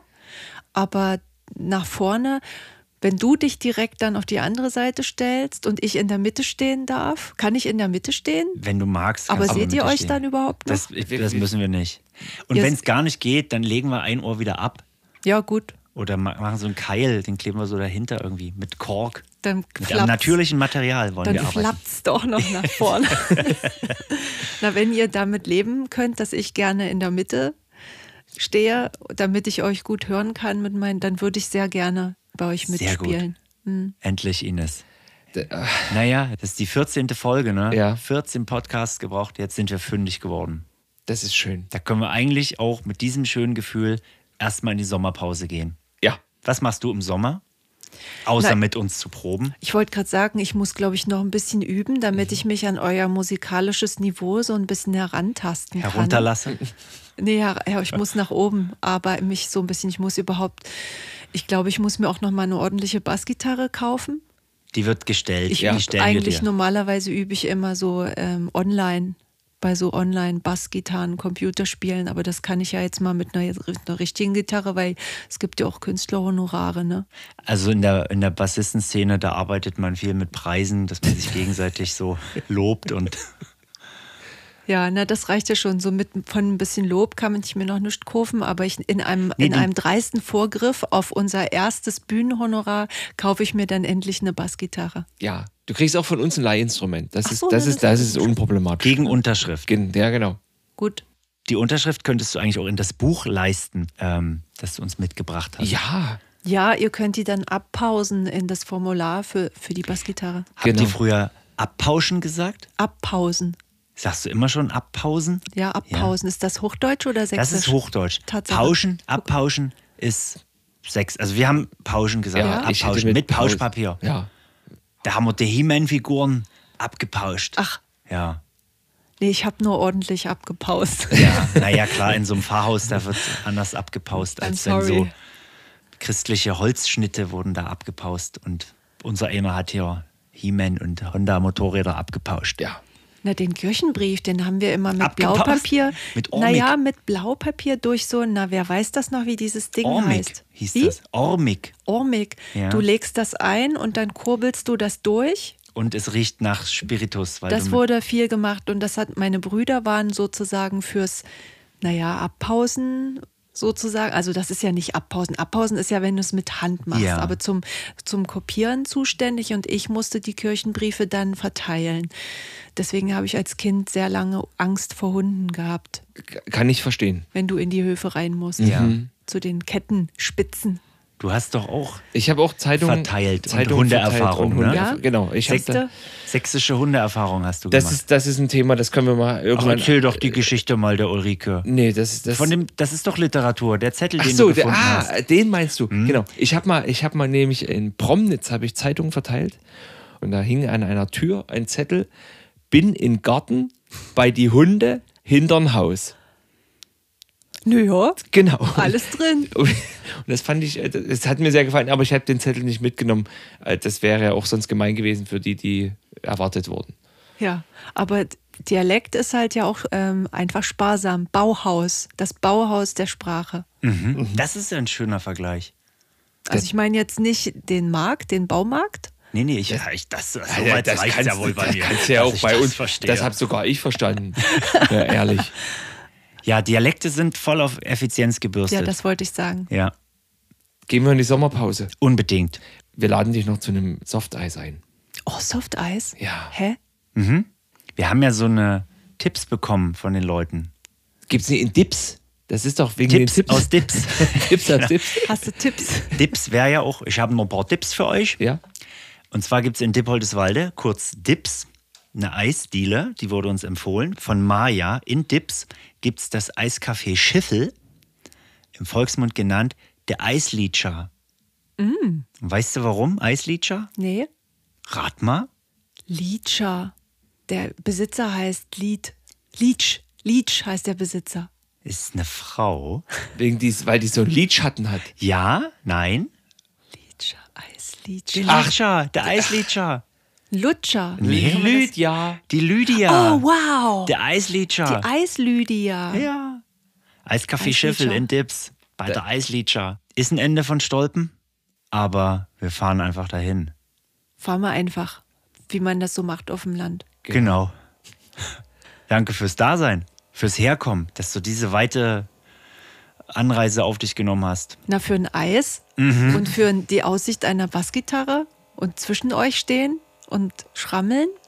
Also ordentlich spielen. Ich spiele am Ende des Sommers, spiele ich wirklich, verspreche ich, habe ich geübt. Das wird gut. Das wird sehr Das wird gut. Wir freuen uns. Schönen Sommer für alle.